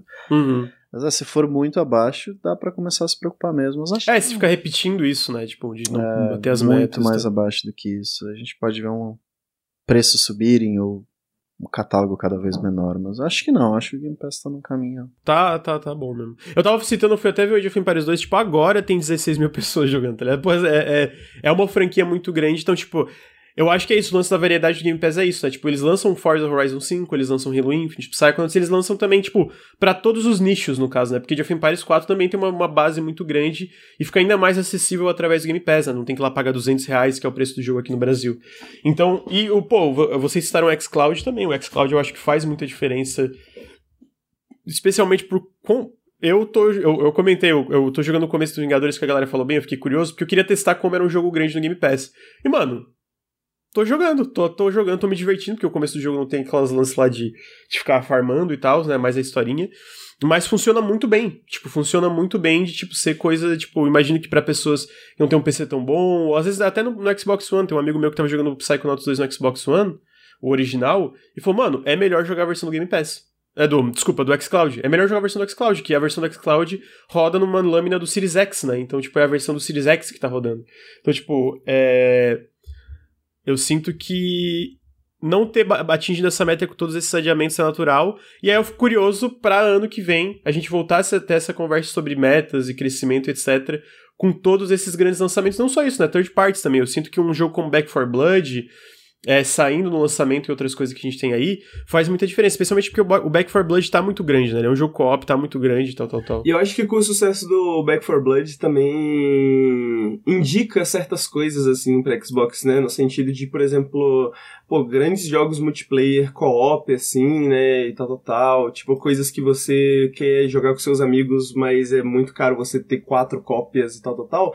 Isso é um, eu imagino que seja um grande atrativo do Xbox, né? Do, do Game Pass, assim, né? Tipo, várias pessoas podem jogar. Uhum, não, com, com, certeza. O lance do co-op, eu, eu, eu, a gente vai falar um pouco depois que a gente teve vários leaks do Xbox em relação aos projetos que eles assinaram em desenvolvimento, mas eu sinto que é, jogos co-op funcionam muito bem no serviço, exatamente por é, é diminuir a barreira, né? Diminuir exato, a barreira. Exato. Em questão de diminuir a barreira, eu acho que, mano, esse ponto que você colocou na pauta de a, a, a usabilidade, né, do, do aplicativo, eu acho que ela é, ela é mais importante até do que ela parece, né? Eu com sinto certeza, que, com certeza. tipo, se eles querem um, esse crescimento gigantesco, é, é eu sinto que, tipo assim, outros públicos estariam muito mais, mais é, disponíveis, né, para acessar um, um, um, serviço como esse se esse aplicativo fosse melhor, né? Se esse aplicativo fosse mais usável, né? Se fosse mais óbvio, né? Porque, tipo, porra, parece magia negra, mané. Parece magia negra. Tu nunca sabe onde que tu tá logando, como que tu adiciona as pessoas, como que tu é, faz é, bagulho, tá ligado? Parece que tu tá descobrindo ali alquimicamente. Então, tipo, se fosse mais utilizável, eu acho que eles conseguiriam, sabe, o, Netflix, ele é o Netflix porque, porra, tu, clica, tu faz dois cliques, tu tá assistindo alguma coisa, sacou? Sim. Uhum. Então... E falando em Netflix, tá vindo aí, né? Tá vindo aí também. Inclusive, tá vindo aí. Com o xCloud funcionando tão bem, essa acessibilidade surgindo aí, o Netflix tá investindo uma grana nisso e logo logo aparece alguma coisa. É, eles compraram, eles compraram a Night School, né? O pessoal do Oxen Free e tal, né? Então, tipo, tu vê que eles estão uhum. levando mais a sério. É, é isso, a gente fala muito sobre consolidação corporativa, eu acho que com esse serviço de assinatura e com os consoles, etc., isso vai aumentar, né? A gente viu a Sony comprando estúdio atrás de estúdio recentemente. Compraram a Bluepoint, a, a Housemark, a Nixes, a, a Fire Sprite, um atrás do outro, e eu sinto que eu sinto que mesmo com a Microsoft comprando a Bethesda recentemente, eles não vão parar aí. Eu acho que vai ter mais anúncio da Microsoft também. Pois então, é. tipo, é, eu, eu, sinto que vai aumentar. Por um lado, é, é, é, é, isso, né? Tipo, do ponto de vista de consumidor, pra, pra gente agora isso ainda é muito bom, né? Porque estão saindo jogos, jogos melho melhores. A gente teve notícia recentemente, é, falando do Game Pass, do pessoal do Everspace 2, né? O Everspace 2 ele foi adicionado no, no Game Pass no, no de, de PC Preview, né? O Everspace 2, pra quem não conhece, é um jogo de espaço, é, de nave, vinha no espaço, etc., em terceira pessoa, é, de mundo aberto, ele é bem ambicioso, e basicamente o que, que rolou é que eles anunciaram isso, né, do, do jogo ser adicionado no, no Game Pass de PC, e aí eles adiaram o jogo para 2023, porque eles falaram, cara, esse acordo que a gente fez com a Microsoft pro Game Pass foi tão bom que a gente tá, vai ter mais nove meses com, só com a grana do Game Pass, mais nove meses para desenvolver o jogo melhor, contratar mais gente e não tem nenhum tipo de exclusividade é, atrelado a isso. Tipo, o jogo pode sair para PlayStation, etc. Então, eles comentaram, pô, isso é, esse lance de acordo pro Game Pass para desenvolvedor independente é o melhor tipo de acordo que pode acontecer. E eu fico muito curioso quanta grana que esse pessoal ganha, né? Obviamente, um Back 4 Blood, a gente já comentou isso antes de entrar de live, um Back 4 Blood deve ganhar ainda mais grana, sendo um dos maiores lançamentos da, da Warner, mas para esses jogos independentes é interessante ver como ele ajuda também, né? Porque para os caras fazerem um post falando, pô, isso aqui é muito bom num nível que a gente vai poder adiar o jogo quase um ano inteiro e contratar mais gente. Acho que a parte que eu mais gosto desse tipo de sucesso, hein? espero que Everspace seja um sucesso nesse sentido também, né? Mas eu acho que Back 4 Blood já. e outros jogos Game Pass já exemplificam isso, mas é o que a gente sempre fala quando a gente fala desse tema, que é a maneira que esses investimentos são feitos, né? No sentido de é, não, não existe uma uma, um controle criativo ali exercido sobre as empresas, ou pelo menos aparentemente, né? Até onde a gente sabe, não existe, né? Por enquanto. Então, né? Por enquanto, né? É. Mas eu, eu sinto que acompanha, de certa forma, coisas que nós, como humanidade, aprendemos nos últimos 10 anos, né? Nesses exemplos, ne- ne- nessas outras empreitadas, às vezes em outras mídias, né? Eu acho que o Netflix, por exemplo, né? O sucesso estrondoso de Squid Game, por exemplo, só poderia existir no Netflix por conta desse modelo de investimento que eles têm, que é um modelo que tem o controle criativo de como que as coisas fazem sucesso ou não no Netflix, mas não tem tanto um controle corporativo ali, né? Como a gente espera, como a gente esperava, pelo menos há 10, 20 anos atrás. Pois é, o Squid Game é criação de um cara só, né? Ele dirigiu, escreveu, tudo, tudo ele. Exatamente. Muito E, interessante e- e é isso. por isso que a gente vê muitas obras, né, de... E por conta de leis também, né, mas por isso que a gente vê muitas obras de vários países, tipo, diferentes no Netflix, porque eles têm esse costume, né? Então é um dinheiro que tá ali, opa, vocês podem usar esse dinheiro da maneira que vocês quiserem, se for sucesso, se não for, a gente vai ver e a gente experimenta, e é muito algorítmico, né? Essa parte a gente pode criticar. Mas enfim, no Game Pass eu sinto que eles seguem um modelo parecido, né? Eles seguem um modelo parecido de deixar as empresas bem confortáveis, aparentemente, para trabalharem no que elas quiserem. E contanto que continue assim, eu acho que não, não tem erro, né? Não tem, não tem muito problema, assim. Acho que é mais saudável do que. É, é porque é mais acessível para todo mundo, né? Eu acho que é mais saudável como um todo para a indústria, tá ligado? É, e aí é interessante tu falar isso antes de poder jogar, porque a gente tem isso por enquanto, mas eu sinto que hoje a equipe é, que lidera ali o Xbox, eles são muito mais. Ante... Eu vou usar a palavra antenado aqui. Antenado no sentido de, de como o desenvolvimento funciona. A gente tem que dar o tempo, tem que dar o espaço, né? Tipo, é uma cultura diferente ali comparada a uns anos atrás, que, mano, a- o gerenciamento por parte do Xbox dos seus estúdios era um desastre. Não à toa tinha várias histórias de terror, desenvolvedores que trabalharam com eles, como eles fecharam vários estúdios first party, né? E a gente vê hoje meio que o contrário, muita gente elogiando, é muita gente que trabalha com eles elogiando exatamente por ter essa liberdade criativa e por ser uma coisa que, tipo, ainda tem eles ali, eles ainda têm o apoio, né? Eles ainda têm todos os recursos dessa mega corporação, mas não tem a parte de eles falando, ô, faz o jogo assim, o assado, né? Tipo, é, é, tu vê isso pela Double Fine, etc, né? Total. E aí no lance de variedade, eu sinto que é isso, né? O, o, o que que faz um, um serviço como o Game Pass ter sucesso é a variedade, a diversidade no catálogo. E a gente vê uma diversidade muito grande agora, né? Ah, e aí eu volto pro, pro Age, né? Eu tava do, no lance do Age, que eu, que eu quero muito ver. Ele. Ainda no PC ainda tem esse lance dos jogos vender muito mesmo saindo no Game Pass, né? A gente viu exemplos recentes que inclusive tá na pauta, como Rift Breaker, que saiu pra PC e console no lançamento, mas já vendeu mais de 200 mil cópias e continua vendendo muito no Steam, imagino em outras plataformas, que é aquele jogo top-down onde tu controla um robozão e é base building, mas base building meio solo, e tá sendo tipo, a, a desenvolvedora falou, cara, a gente não esperava esse nível de sucesso pro jogo, né? E o jogo saiu no lançamento no Game Pass, então ainda não tem esse lance de canibalizar as vendas tantos, né? Tô- tanto, né? Se eu, se eu puder fazer um último comentário sobre essa questão, é... eu sinto que. Eu falei da, do Netflix, né? Que o, um grande problema do Netflix é essa questão que é muito voltada para o algoritmo, né? Todo mundo que trabalha no Netflix fala que eles são extremamente voltados para os números e, e- e- e como que as coisas performam e tudo mais. Ah, e, e, ao mesmo tempo, nessa comparação, eu sinto que o Game Pass não tem esse problema. Eu acho que videogame é mais difícil de você categorizar dessa maneira, né? E de você metrificar dessa forma, porque a maneira que as pessoas experienciam jogos e videogames é, tipo, é múltiplas, né? E o tempo é muito mais espaçado e tal, tal, tal. Então não tem como você se basear num números tão. Né? Porque um filme dura duas horas, uma série dura 30 minutos, uma hora, né? Então é muito mais fácil de você medir. E aí, por isso que eu sinto que também que esses nichos, né? É, é muito mais fácil apostar nesses nichos, né? No sentido de, pô, vamos fazer um jogo porque ele pode dar certo, sacou? Tipo, às vezes ele não tem uma comunidade tão grande de jogadores, mas ele tem jogadores que ficam ali por mil horas, sabe? E isso é o suficiente, né? Muitas vezes, né? E aí, esse lance do Game Pass da, da, da Microsoft com os desenvolvedores, eu fico. É porque eu curto muito, muito alguma das franquias da Microsoft. Eu curto muito Age of Empires, eu curto muito Halo, é, eu curto muito Gears, e a gente viu um tempo, assim.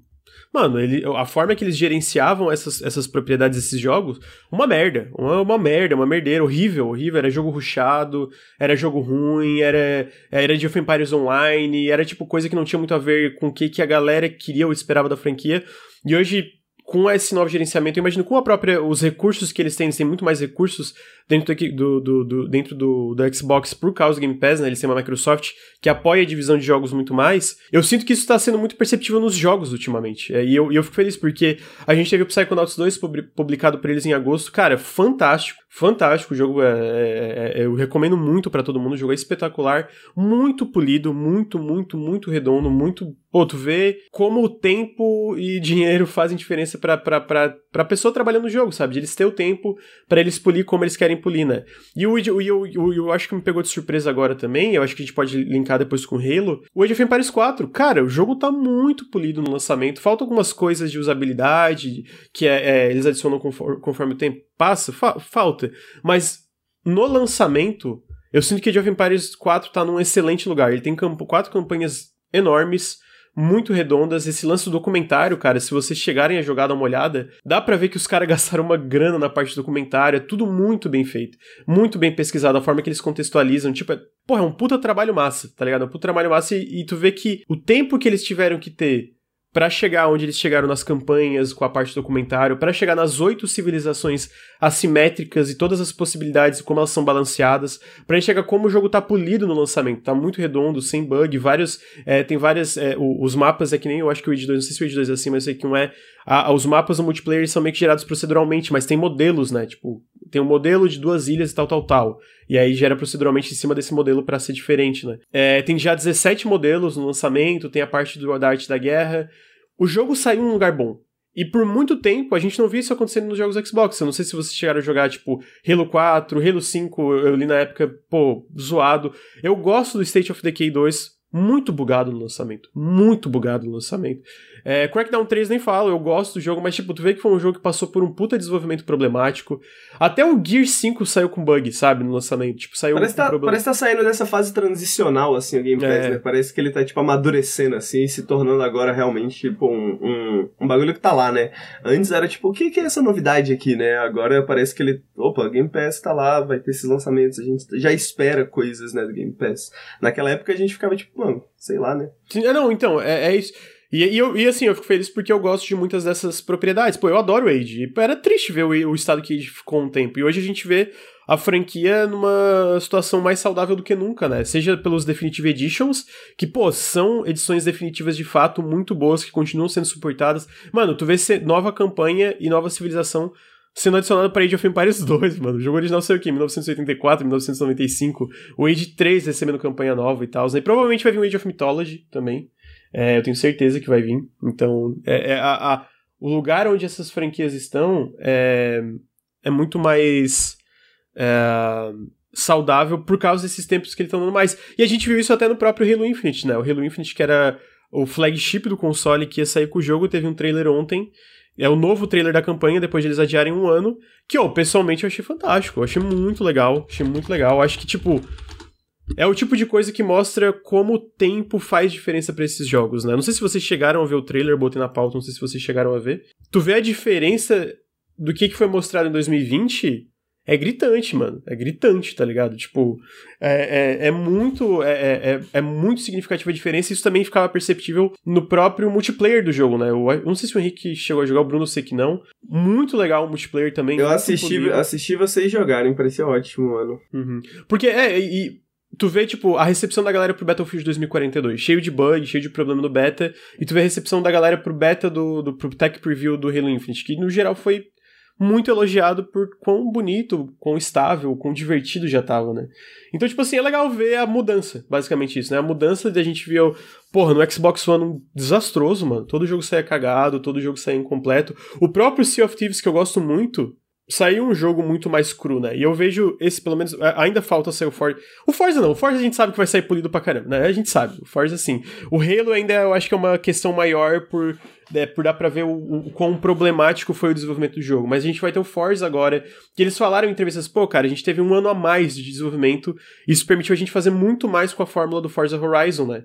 E isso no fim é bom pra gente que assina o Game Pass também, né? Tipo assim, do lado mais de usabilidade é tipo, a gente vai ter jogos melhores no Game Pass. E eu vendo essa campanha, pô, eu tô muito no hype pro jogo, né? E, e tô feliz de ver como tudo isso melhorou. E aí volta acho que, pro Halo... Acho que tira, tira um pouco desse imediatismo da indústria, né? Que a gente viveu por tanto tempo, né? E tipo, as coisas têm que fazer sucesso agora né? Tipo, as coisas têm que sair agora perfeitinha, tem que, tipo, tá pronto, né? E... É, o, o lance, tipo, de ter que sair perfeitinho e tal, é isso, né? Mas eu, eu sinto que tem que estar tá num sair bom, sabe? Tipo, pô. Ah, não, mas, mas não só isso, mas também no sentido de que, tipo, o, permite esse espaço para crescimento, né? Não só, tipo, crescimento de bugs, fixes e tal, tal, tal, mas de conteúdo mesmo, assim, ah, né? Tipo, é tipo o Age 4 oh, é um lugar bom já e ele cresce conforme o tempo passa. É, tipo o próprio Grounded, né, que tá aí, porra, fez um puta sucesso no Game Pass e aí agora, pô, vai sair o grande, o maior update de todos os tempos, né, e tal, tal, uhum. tal. E, tipo assim, eu, e, e, e, o Forza Horizon ter esse ano a mais para se desenvolver, né, eu acho que tira esse imediatismo de as coisas vão fazer sucesso agora ao invés de daqui a seis meses, né,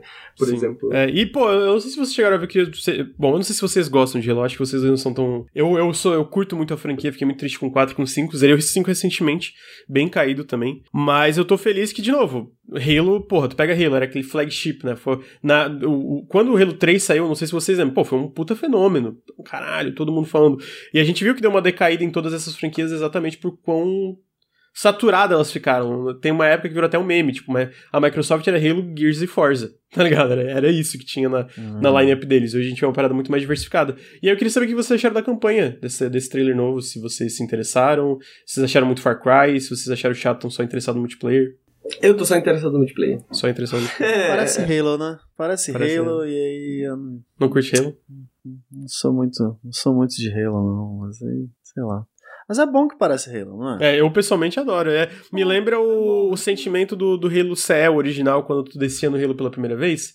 E muitos dos melhores níveis do Halo, tipo Silent Cartographer, é, o próprio nível Halo e tal, são esses níveis bem mais abertos, né? Então, tipo, uhum. eu sinto que uhum. Halo sempre foi muito propício para ir uma, pra, pra uma estrutura mais de mundo aberto. Então eu tô curioso como vai ser jogando. Eu tô muito ansioso para dezembro. Pô, eu tô muito ansioso pra, pra de, finalmente jogar essa merda dessa campanha e ver se é top ou flop, tá ligado?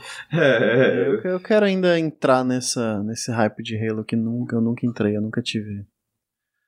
Nesse, eu não tive Xbox na época que Halo era Halo, né? Sim. Né? então não cheguei a entrar.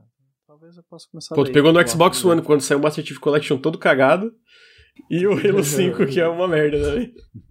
o Master Chief Collection hoje, pelo menos, tá muito bom. Hoje, assim, se quer jogar os Halos, é top, mas, nossa, na época que saiu. E aí, de novo, né? Um exemplo. Porra, como o Master Chief Collection saiu, mano, tá ligado? Tipo, porra, é, injustificável, é. mano. Eles trabalharam, arrumaram. E, tipo assim, hoje tá num lugar muito foda. Tem, agora tem é, é, ferramenta de mod, cara, pra, pra trilogia do Halo, mano. Tu consegue pegar mapa do Halo 3 e botar no Halo 1, mapa do Halo 1, botar, tipo. Eles lançaram ferramenta de mod pros Halos originais agora e tal, tal, tal. Tipo, ferramentas oficiais de mod. Então, tipo, tu vê que eles meio que se redimiram, né? Mas, de novo, lá atrás, pra eles não terem o tempo necessário, era essa merdeira atrás de merdeira, né? É, então tá aí, o Halo Infinite perguntaram, já confirmaram se a campanha vai ser lançada completa por episódio? Completa, completa. É que vão ter mais campanhas, né? Tipo uma Chief Collection, vai ser tipo... É, imagino que cada campanha vai ser um grande lançamento, mas essa vai lançar completa, tanto que é 60 dólares o preço, né? Tipo, é um lançamento AAA, basicamente. Uh, e aí, finalizando a parte do, do Xbox, a gente teve dois leaks uh, que vieram do Jeff Grubb e do Jess Corden. Uh, o Jess Corden trabalha na Windows Central e o Jeff, e o Jeff Grubb trabalha no GamesBeat.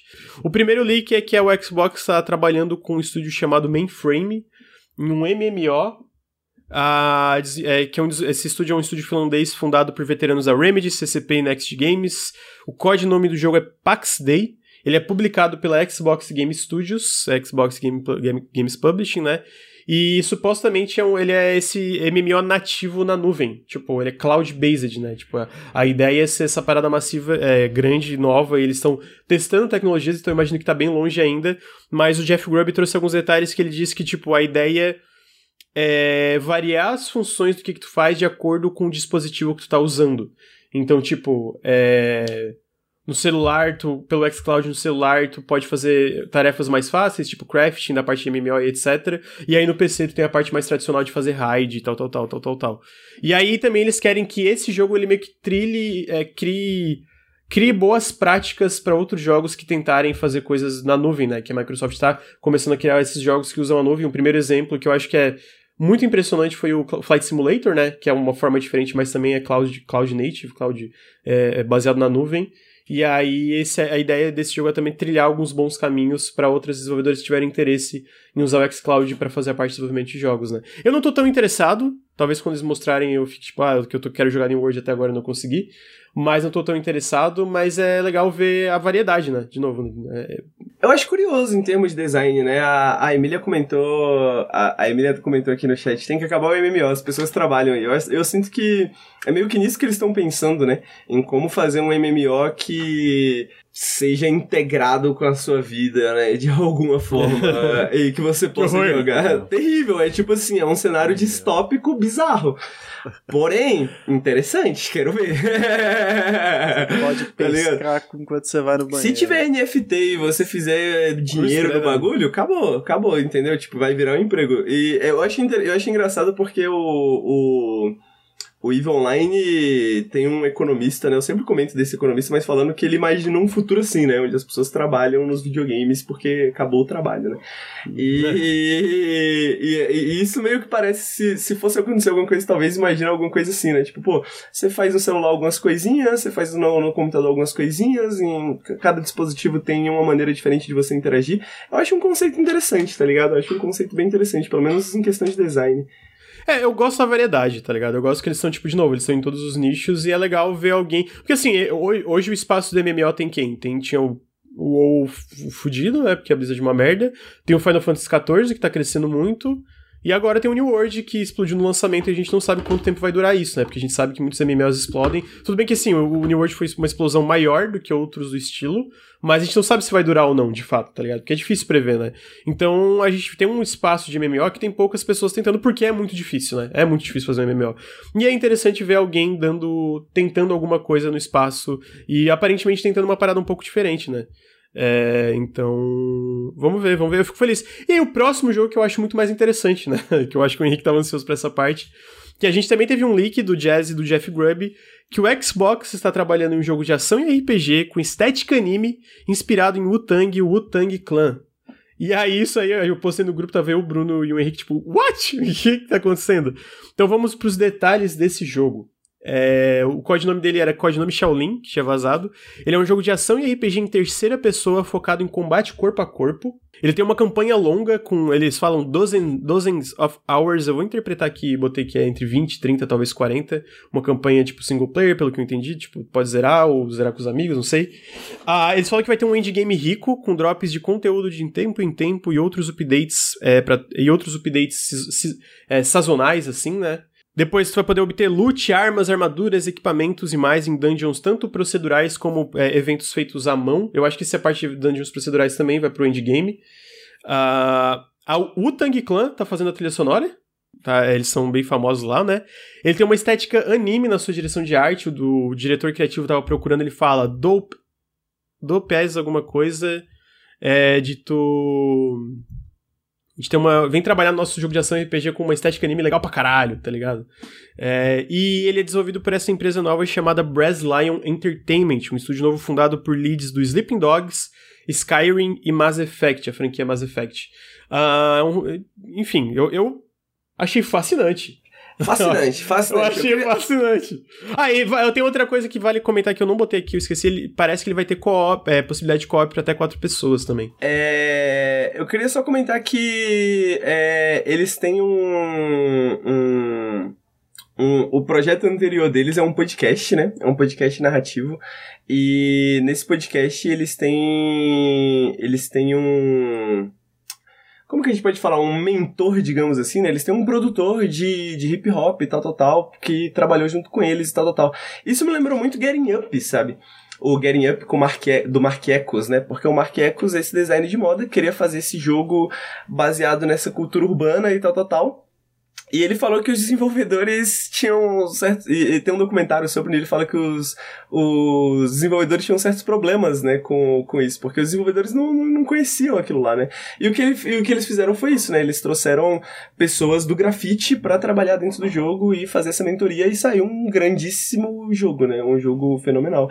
E eu sinto que esse daqui pode ser tipo o Getting Up da nova geração, sacou? o Getting Up da nova geração. Pô, um Uten Clan fazendo trilha sonora, tá ligado? Pessoas envolvidas, né, que sabem do que estão falando, não é tipo pessoas que não tem nada a ver com, com o assunto, sabe? Pessoas que têm a ver com videogame, pessoas que têm a ver com hip hop e tal, tal, tal. Pô, tem tudo pra ser bom esse jogo, cara. Interessante. É, eu, eu, eu achei. É. Fala, Bruno, desculpa, perdão. É, porque eu sei dizer que eu não consigo imaginar exatamente como vai é. ser. Isso me anima muito. É legal, né? Parada muito diferente pode sair daí. É, e, e, pô, isso é legal, cara. É isso que eu, eu volto, tipo, de novo. Eu sinto que a gente tá hoje numa indústria que as, as três grandes first party, né, que é a Nintendo, a Sony e agora a Xbox, Finalmente as três estão numa posição boa, né? Pô, a Nintendo tá tendo um sucesso enorme, tá lançando jogo. Tem coisa que tá errada, cagada ali, óbvio, todas têm, né? Mas tá lançando muito jogo bom, o Switch tá fazendo puta sucesso, eles estão investindo mais do que nunca nos projetos deles, né?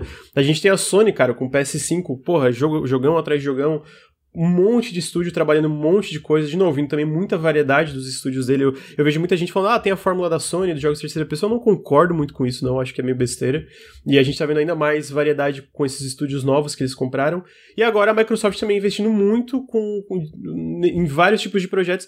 E assim, de fato, esse foi, mano, eu, Porra, eu, estética eu, anime, eu fiquei tipo, caralho. É, eu, eu acho que de certa forma faz todo sentido, tá ligado? Porque, tipo, se você pega. Se você pega hip hop dos anos 90, principalmente o Ten Clan, né? Que, tipo, do próprio nome já vem disso, né? Uh, mas tem o filme do Ghost Dog também, né? Do Jin Jarmusch, que tem toda essa mistura de hip hop com. com cultura japonesa, né? com música japonesa, com, com instrumentos japoneses nos beats, né? Com essa estética de, tipo, misturar essa ideia da rua com samurai, né? Que é a parada um pouco do Ghost Dog, né? Tipo assim, que são conceitos parecidos, né? Sistema de honra que você tem entre gangues e etc. no crime e o sistema de honra que você tem na cultura japonesa tradicional e tal, tal, tal. Então sempre foi uma mistura que foi feita no, no, nos anos 90 e aí você pega, tipo, porra, trazer isso pra uma estética anime, de, de, tipo, de alguma forma para mim faz todo sentido, assim, porra, devia rolar, tá ligado? Tipo, como ninguém nunca pensou nisso antes, sabe? O Sam, é. Samurai Champloo, né, a galera comentou aqui no Samurai chat, Samurai Champloo é um grande exemplo tem também. Vibe, tem uma vibe Eu tô né? muito curioso, cara, muito curioso para ver o, o que que sai daí, né? Perguntaram no chat, ah, não tem imagem, não, é um leak, gente, não tem nenhum nome do jogo, né? Tipo, a gente sabe o codinome, né, que é o Project Shaolin, mas não tem, é, foi um vazamento, e assim, eu trouxe esse vazamento de novo, porque é o é o Jeff Grubb e é o Jess Corden. Eles constantemente estão certos sobre vazamentos relacionados à Microsoft. Tipo, o Jeff Grubb vazou a conferência inteira da E3 deles, tá ligado? Então, eu sinto que eles tem, sabem de, do que, que eles estão falando em relação a esse tipo de leak, né? E é legal ver porque, assim, é, é, é mais um numa série de vazamentos, que a gente vê essa variedade, né? Ah, isso só da parte do Global Publishing, né? Da parte da Microsoft que publica jogos de estúdios terceiros. A gente tem agora esse Project Shaolin, a gente tem esse, esse Pax Day, que é esse MMO, a gente tem o Project Oxide, que é um, um 4x, né? Esses jogos 4x de estratégia por turno sendo desenvolvido na, na Oxide. Então, de novo, um estilo que não, não tem tanta gente tentando fazer. A gente tem aquele jogo. Ah, eles também estão publicando um jogo novo da IO Interactive, que é o pessoal da, do Hitman, que vazou também, que eles estão trabalhando num projeto novo. Uh, tem mais algumas outras coisas que eu não vou lembrar agora. Então, tipo, tem aquele As Dusk Falls, né, que é de um pessoal que saiu da Quantic Dream e estão fazendo aquele jogo bem estranho, que tipo, mistura 2D com 3D, a narrativa. Caralho, mano, às vezes eu fico impressionado como o Lucas é uma enciclopédia humana, o cara fala assim, ah, outros que eu não tô lembrando agora, assim, além desses aqui. então, mas é legal assim, porque a gente tem essa variedade toda. Eu acho que essa variedade toda é essencial pro Game Pass, né? Né? Fora coisas já anunciadas. A gente tem o Redfall, que é o jogo novo do pessoal da. Tipo, isso só a parte deles publicando, tem um Contraband, citaram, verdade. E aí a gente tem toda a parte first party. A gente tem o Avowed, né? Que é o novo jogo da, da, do Obsidian, The Outer Worlds 2. É, tem o, o, o, Starfield, Redfall. Outer Wilds 2. Outer, não, porra, amigo, que isso, nem brinca. É, a gente tem o é, Starfield, Redfall, a gente tem é, Fable, Forza Motorsport, tem Perfect Dark, que agora é em, em parceria com a Crystal Dynamics, a gente tem Hellblade 2, aquele Project Mara, e vários outros jogos nem anunciados, é, né? Muito jogo, mano. É, e aí, aí, que tá, perguntar, a, o Xbox nunca investiu tanto em videogame assim. E no fim é bom, é bom ter essas empresas grandes, first party, investindo muito em jogo, porque daí sai muito jogo bom, né? E o melhor da parte do Xbox é que sai tudo no Game Pass. Uh! Game Pass é bom demais. é isso, conclusão. conclusão, pô. Pô, e, pô, sabe, tipo, Redfall, esse jogo de, é, vai ter scope. Pô, tá, tá no Game Pass, facilita muito, sabe? Tira a fricção ali da gente. É, não precisa comprar quatro cópias do jogo, né? A gente só. Exatamente, isso, é, isso em especial pra jogo co-op é muito legal. O próprio Age, o Age of Empires não é um jogo co-op, mas ah, vamos jogar PVP tá ali no Game Pass, não precisa quatro pessoas pra comprar 200 reais o Age, né? Então, assim, eu tô, tô feliz que tá tendo toda essa variedade saindo, né? Ainda tem vários outros estúdios e tal. É...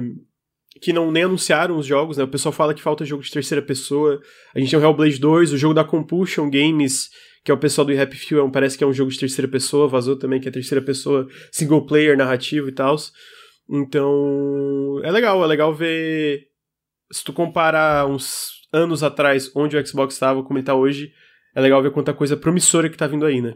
Uh, e aí, a gente encerra essa parte toda do, do Game Pass e dos vazamentos. E já são 11h38. Não vamos conseguir cobrir tudo, a, todas as notícias, que a pauta estava bem recheada. A gente falou bastante dos lançamentos. Mas eu queria trazer aqui a notícia que God of War foi confirmado para PC. God of War de 2018 vai sair para PC em janeiro de 2022. É, a gente descobriu, eu tinha botado aqui, ele, está sendo terceirizado, né? O, o port está sendo terceirizado e sendo supervisionado pela Sony Santa Mônica, né? O estúdio original. É, 199,90. Anunciaram que o God of War, originalmente, o original de PS4, vendeu 19,5 milhões de cara, cópias. Absurdo. Absurdo. Muito, muito grande, Faz cara. sentido esse número, cara. É muita gente. Bom, é, o jogo é bom pra caralho, né? Mas eu realmente É não, bom, es- não esperava que tinha vendido tanto, tá ligado? É muita coisa mesmo, né, mano? Porra. Não, e f- quantos consoles esse jogo não vendeu? Se ele vendeu tantas cópias assim? Exatamente, exatamente, né, realmente. Pô, e assim, eu acho o jogo ex- excepcional, então pra mim é, faz sentido, mas caralho, mano, 20 milhões de cópias, quase 20 milhões é, é muita coisa. É muita, coisa. E aí eles confirmaram algumas coisas, tipo resolução 4K, suporte a Ultra Wide, DLSS, que é aquela é, tecnologia de. Caralho, qual é a palavra? De reconstrução de imagem da, da NVIDIA, né? Que é tipo um downsampling, assim. Ah, sombras com resolução maior e outras melhorias visuais que acompanham o jogo. E esse e o God of War segue, na, segue a linha de vários jogos da Sony sendo anunciados para PC. Recentemente, a gente também teve Uncharted 4 e Lost Legacy confirmados para PC. É, e eu queria perguntar pra vocês, é, quais você, qual, qual jogo vocês acham que vai ser o próximo que vai vir pra PC da Sony? Próximo, eu chuto The Last of Us, né? The Last of. Us. Acho que Acho um, que é e- o próximo. um e o dois, acho que vem, amigo. O 2 já? Não, eu não sei se já, mas eu acho que não vai demorar tanto. Henrique, tá interessado em God of War, amigo? Não. O combate desse jogo é muito bom, cara. Absurdo. Esse jogo É muito bom. Eu vou jogar, mas assim, interessado. É que eu odeio God of War. Eu nunca gostei da série. Eu sempre achei um pé no saco. Mas esse jogo É muito bom mesmo, cara. é foda. Podia vir Bloodborne, né? Podia vir Bloodborne. Cara, eu não Podia, entendo, né? mano. Não faz sentido, cara. Ia dar muita grana pra Sony no PC essa Nossa porra, Senhora. cara. Não faz sentido o Bloodborne não ser anunciado. Mas, é, pô, eu tô, tô feliz. Eu acho que assim, vai encontrar uma audiência, tipo, ah, tá em 20 milhões, vai pra no mínimo uns 25 com essa versão de PC. No mínimo, assim. É, é. Eu acho que vai vender muito no PC. Se o port for razoável, né? Eu acho que, que eu espero que seja, vai, vai vender pra caralho no PC. Eu tô feliz, pô. Eu tô feliz uma nova audiência. Eu acho que esse jogo é do caralho, mas gente poder jogar é, é, é top, É, sabe? não, só pra deixar claro, eu não sei se o jogo é bom ou se o jogo é ruim, porque eu não joguei. Eu tô animado? Não. Vou jogar? Vou. Aí pode ser que eu jogue, porra, incrível. Mas não sei, vou jogar. Vamos ver. Vamos ver o que vem por aí. Muito, muito gostosinho, muito bonitinho. Hum. Pô, quando eu zerei no PS4 eu achei incrível, mano. Pô, eu vou, vou jogar de novo, jogar 60 FPS. Tem no PS5, mas eu tenho um pouco de preguiça de ligar console às vezes. Então aí, God of War pra PC. ah, A gente também teve falando em notícias de exclusivos, entre aspas, é, exclusivos de console aí de PlayStation. A gente teve a notícia que Kena Bridge of Spirits foi um baita de um sucesso. Olha só. Primeiro jogo é, do estúdio do a Bom, Ember. né? Pô, que bom. Que bom, sempre bom ver esses estúdios relativamente menores sendo sucesso. É, e a gente teve a notícia que basicamente eles são surpresos positivamente com as vendas do jogo. Eles não dividiram números, mas estão surpresos positivamente. A Sony tá feliz com os números do jogo. E a Ember Labs, agora com o sucesso desse jogo, eles vão se tornar desenvolvedora full time. Tipo, antes eles meio que faziam esses comerciais Pô, e etc. E agora eles só vão trabalhar Legal. com videogames, né? Então o, sucesso do, o, o- sucesso do Kena foi grande ao ponto deles poderem focar só nisso no, no, pro resto da carreira deles, né? E fiquei feliz, Não mano. consigo Eu- nem imaginar a ansiedade que é você lançar um jogo e não saber se ele vai bem. E o teu estúdio depender disso, sabe? Caralho, deve ser terrível. Deve ser lembro. terrível. Deve ser absolutamente terrível. Mas, felizmente, a história né, foi boa ali. É, o eu, não, eu não zerei. Eu tô- tava jogando, tive que parar por causa de outros jogos, embargos, Age of Empires, por exemplo. Mas eu tava achando muito legal, eu tava achando muito gostosinho de jogar. O Bruno não tava gostando muito do combate, né, amigo? Tu falou. Eu não gostei do combate, mas a parte de exploração, de encontrar os Rot e todo mundo, assim, eu tô amando essa parte. Só o combate que. é, podia ter menos. É, o combate não é, tipo, nada absurdo, não mesmo. Uh, mas é, pô, fiquei feliz, fiquei feliz com essa notícia. Achei, achei da hora. que Kena merece sucesso. Uh, a gente também teve uma notícia peculiar que a NetEase, a NetEase, aquela empresa chinesa de videogames, comprou a Grasshopper Manufacture. A Grasshopper, para quem não lembra, é o estúdio do Suda 51. Talvez o jogo mais recente e popular dele seja a série No More Heroes, né? Uh, eles, eles compraram a, a, empresa e aí a empresa comentou que eles têm planos de três novas IPs para os próximos 10 anos. Esse, esse letter of intent da compra foi assinado lá em dia 31 de maio, então faz um tempinho já. E, eu ve, e a gente vê que faz parte de uma iniciativa da NetEase de criar jogos mais tradicionais, no sentido de console e PC, né? E acho eles que mais, mais eles... autorais até, né? De certa forma, né? Você vê, tipo, grandes nomes, assim, do, do, do videogame japonês indo pra lá, né? É, então, e aí, de novo, né? A gente não teve a confirmação, eu acho, mas supostamente eles contrataram o Nagoshi. O Nagoshi é o criador, era o antigo cabeça da franquia Yakuza, é, pra também trabalhar no novo estúdio deles, né? E pelo PR, eu, eu, sinto que a Grasshopper vai ter um apoio financeiro e, e, e, comercial muito maior do que eles tinham dentro da, da Gang Ho, né? A Gang Ho Interactive. Na moral, eu, eu, é, é, isso que eu, é isso que eu sinto que toda pessoa como Suda 51 precisa, tá ligado? Tipo assim, um mecenas.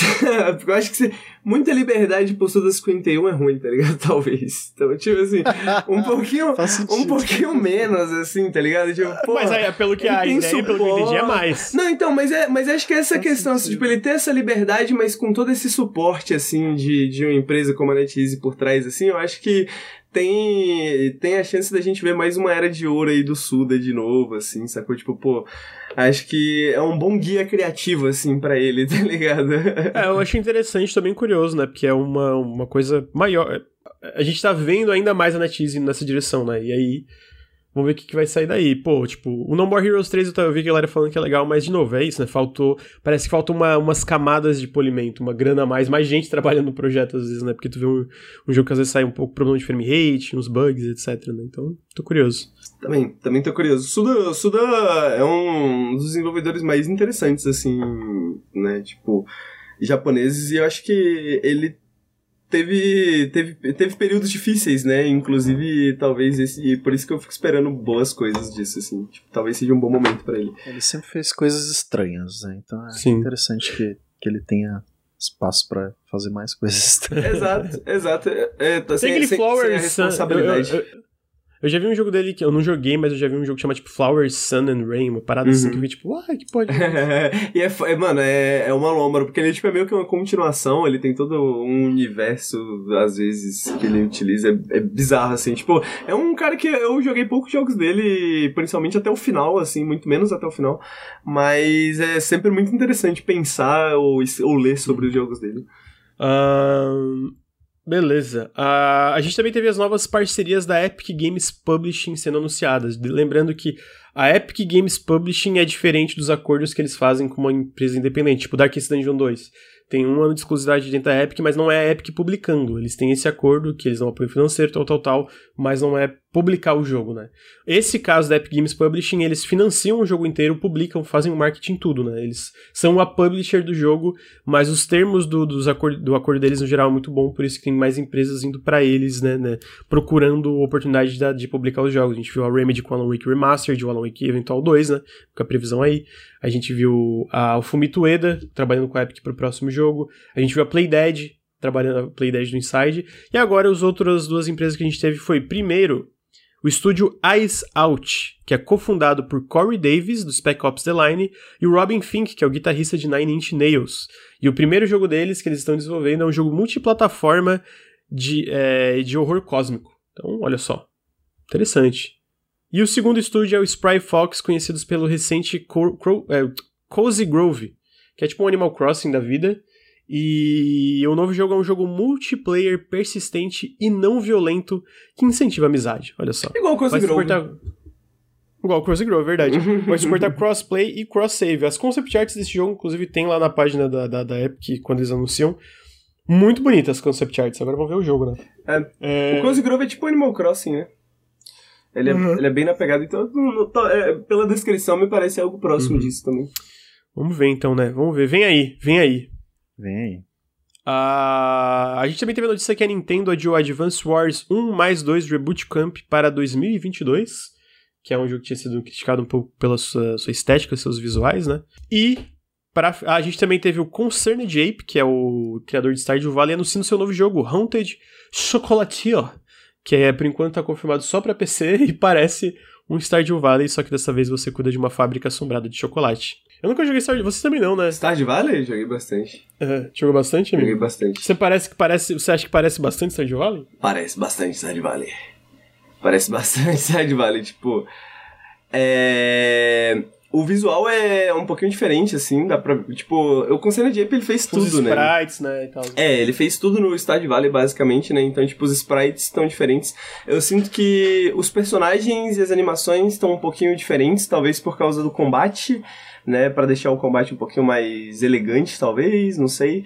Mas assim, porra, parece pra caralho Stardew Valley. Tipo, acho que dentro de um outro conceitozinho, né? Eu acho que ele vai inovar um pouquinho dentro disso, mas no, tipo, gostou de Stardew Valley? Provavelmente vai gostar do chocolate. O combate parece mais melhor. O combate parece melhor. Eu vou dizer Parece isso. igual, né, amigo? Combate. Parece Pa é, parece, parece. parece a mesma coisa. Mas eu, eu sinto que talvez os personagens. É, é, eu sinto que o, o, os personagens menor ajuda pelo menos um pouco para parecer um pouco melhor, porque eu sinto que no Stardew Valley as hitbox são meio escrotizadas, assim, sacou? Tipo, você às vezes é atacado, assim, numa, sei lá, numa hitbox que você não imagina de onde ela tá. Esse daí parece ser um pouco mais o personagemzinho menor, parece que quando tem o combate ali rolando no, no trailer, parece que tá. Não, não, não, sei, parece um pouquinho menos. menos truncado, sabe? Uhum, uhum. Não, parece mesmo. Eu quis dizer que no geral parece tipo a mesma funcionalidade, estrutura, digamos assim. É, é o Stardew Valley é um bom jogo, né? Tipo assim, se lançar Stardew Valley 2, se lançar a mesma coisa de novo com outra temática, só, deixa eu só dar uma, uma pausa aqui. Falaram, ainda fico pasmo que é só um cara fazendo quase tudo. Não é mais. Tipo, ele fez meio, mas agora ele tem uma equipe que trabalha com ele. Vale lembrar, né? Então não é mais só ele que trampa no Stardew Valley, etc. Seria masoquismo, né? É, seria exatamente. Hoje ele tem um pessoal que trampa com ele, ele comentou e tal. É... Então, Pra encerrar, na verdade, não sei, tem alguma coisa pra acrescentar do, do Haunted Chocolatier, Bruno? Eu não, eu não. É aí, né? Stardew Valley. Stardew Valley. Pra encerrar, olha só, conseguimos cobrir toda a pauta. É... A gente teve as novidades do mundinho CD Projekt Red. Hoje não tem o Ricardo Luir, mas eu trouxe quando, quando é relevante, não é um update que agora tem retrovisor, eu trago que foi basicamente que as versões Next Gen de Cyberpunk 2077 e The Witcher 3 Wild Hunt foram adiadas para 2022, o primeiro trimestre para Cyberpunk 2077 e o segundo para The Witcher 3. É... Ansioso, Lucas. Amigo, assim, depois de arrumarem tudo, talvez Pelo eu dê uma chance. lançamento de Cyberpunk. Pelo lançamento de Cyberpunk. tô, tô esperando. Mas tu gostou de algumas coisas, não gostou, amigo? Eu tô viajando. Eu gostei.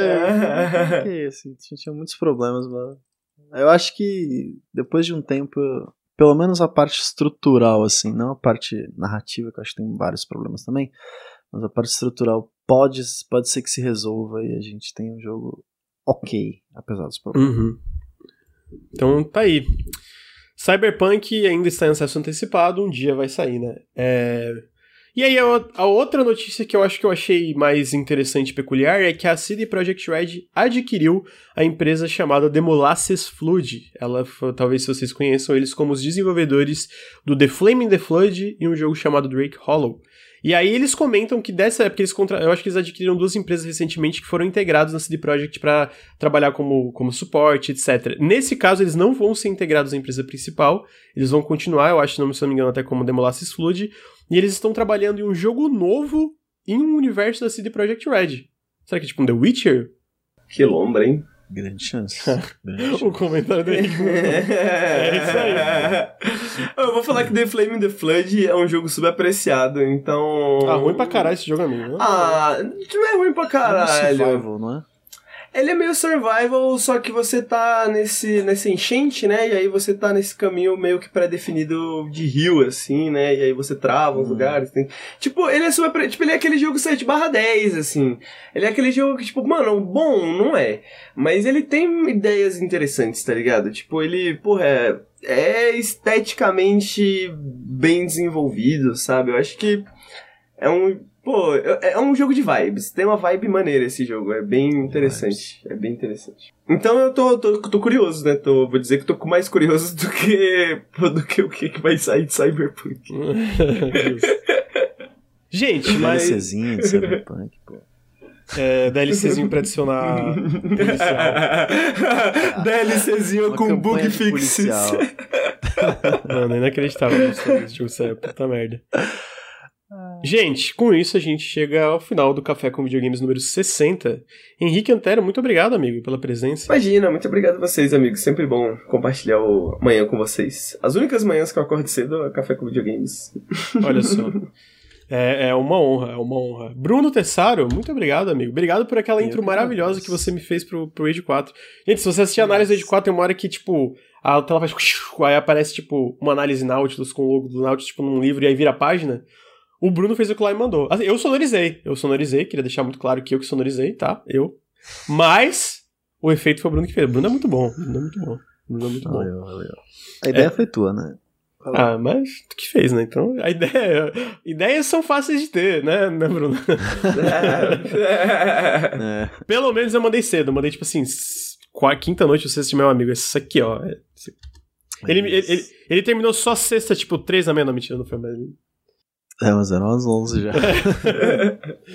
tá, gente, é isso. Bruno, obrigado pela presença, amigo. Eu que agradeço, que isso. Então, com isso a gente fica com o Café com Videogames número 60, mas antes de encerrar, eu gostaria de lembrar que esse podcast é patrocinado pela Promobit. Se você gosta do nosso conteúdo, fica o meu apelo. Eu tô implorando para vocês, tô pedindo por favor para vocês, vocês apontam o celular para a tela, tem o QR Code, ele vai, baixar, vai diretamente para baixar o aplicativo da Promobit, ou você dá exclamação Promobit no chat, e aí vai direto para o site da Promobit, ou se você está escutando no feed, vai ter um link na descrição do podcast que você pode ir direto para o aplicativo ou ir direto para o site, dependendo de se você abrir no browser ou se você abrir no celular.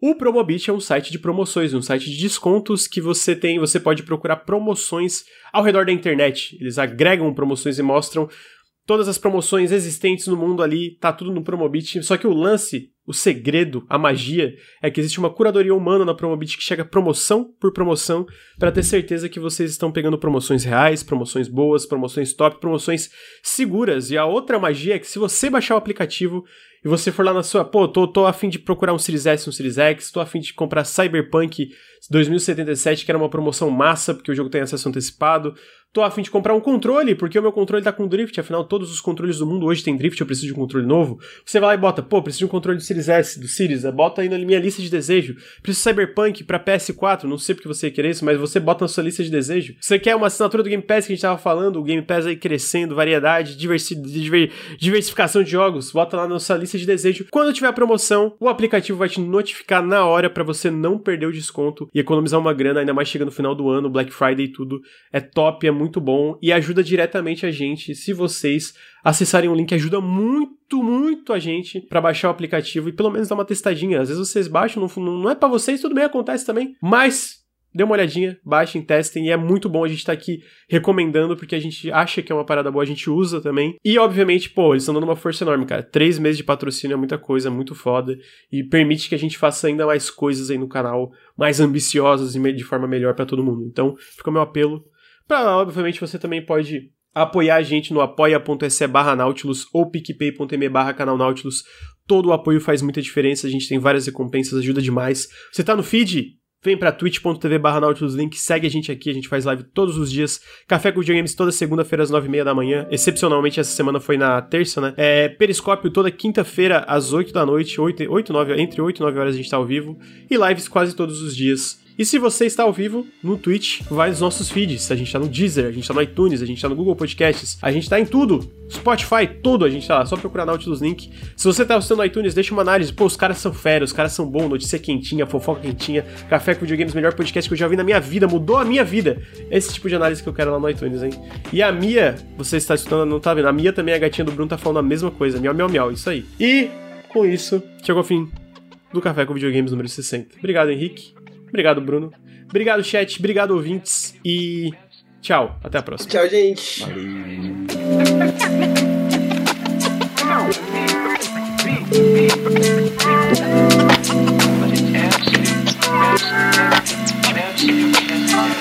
Valeu.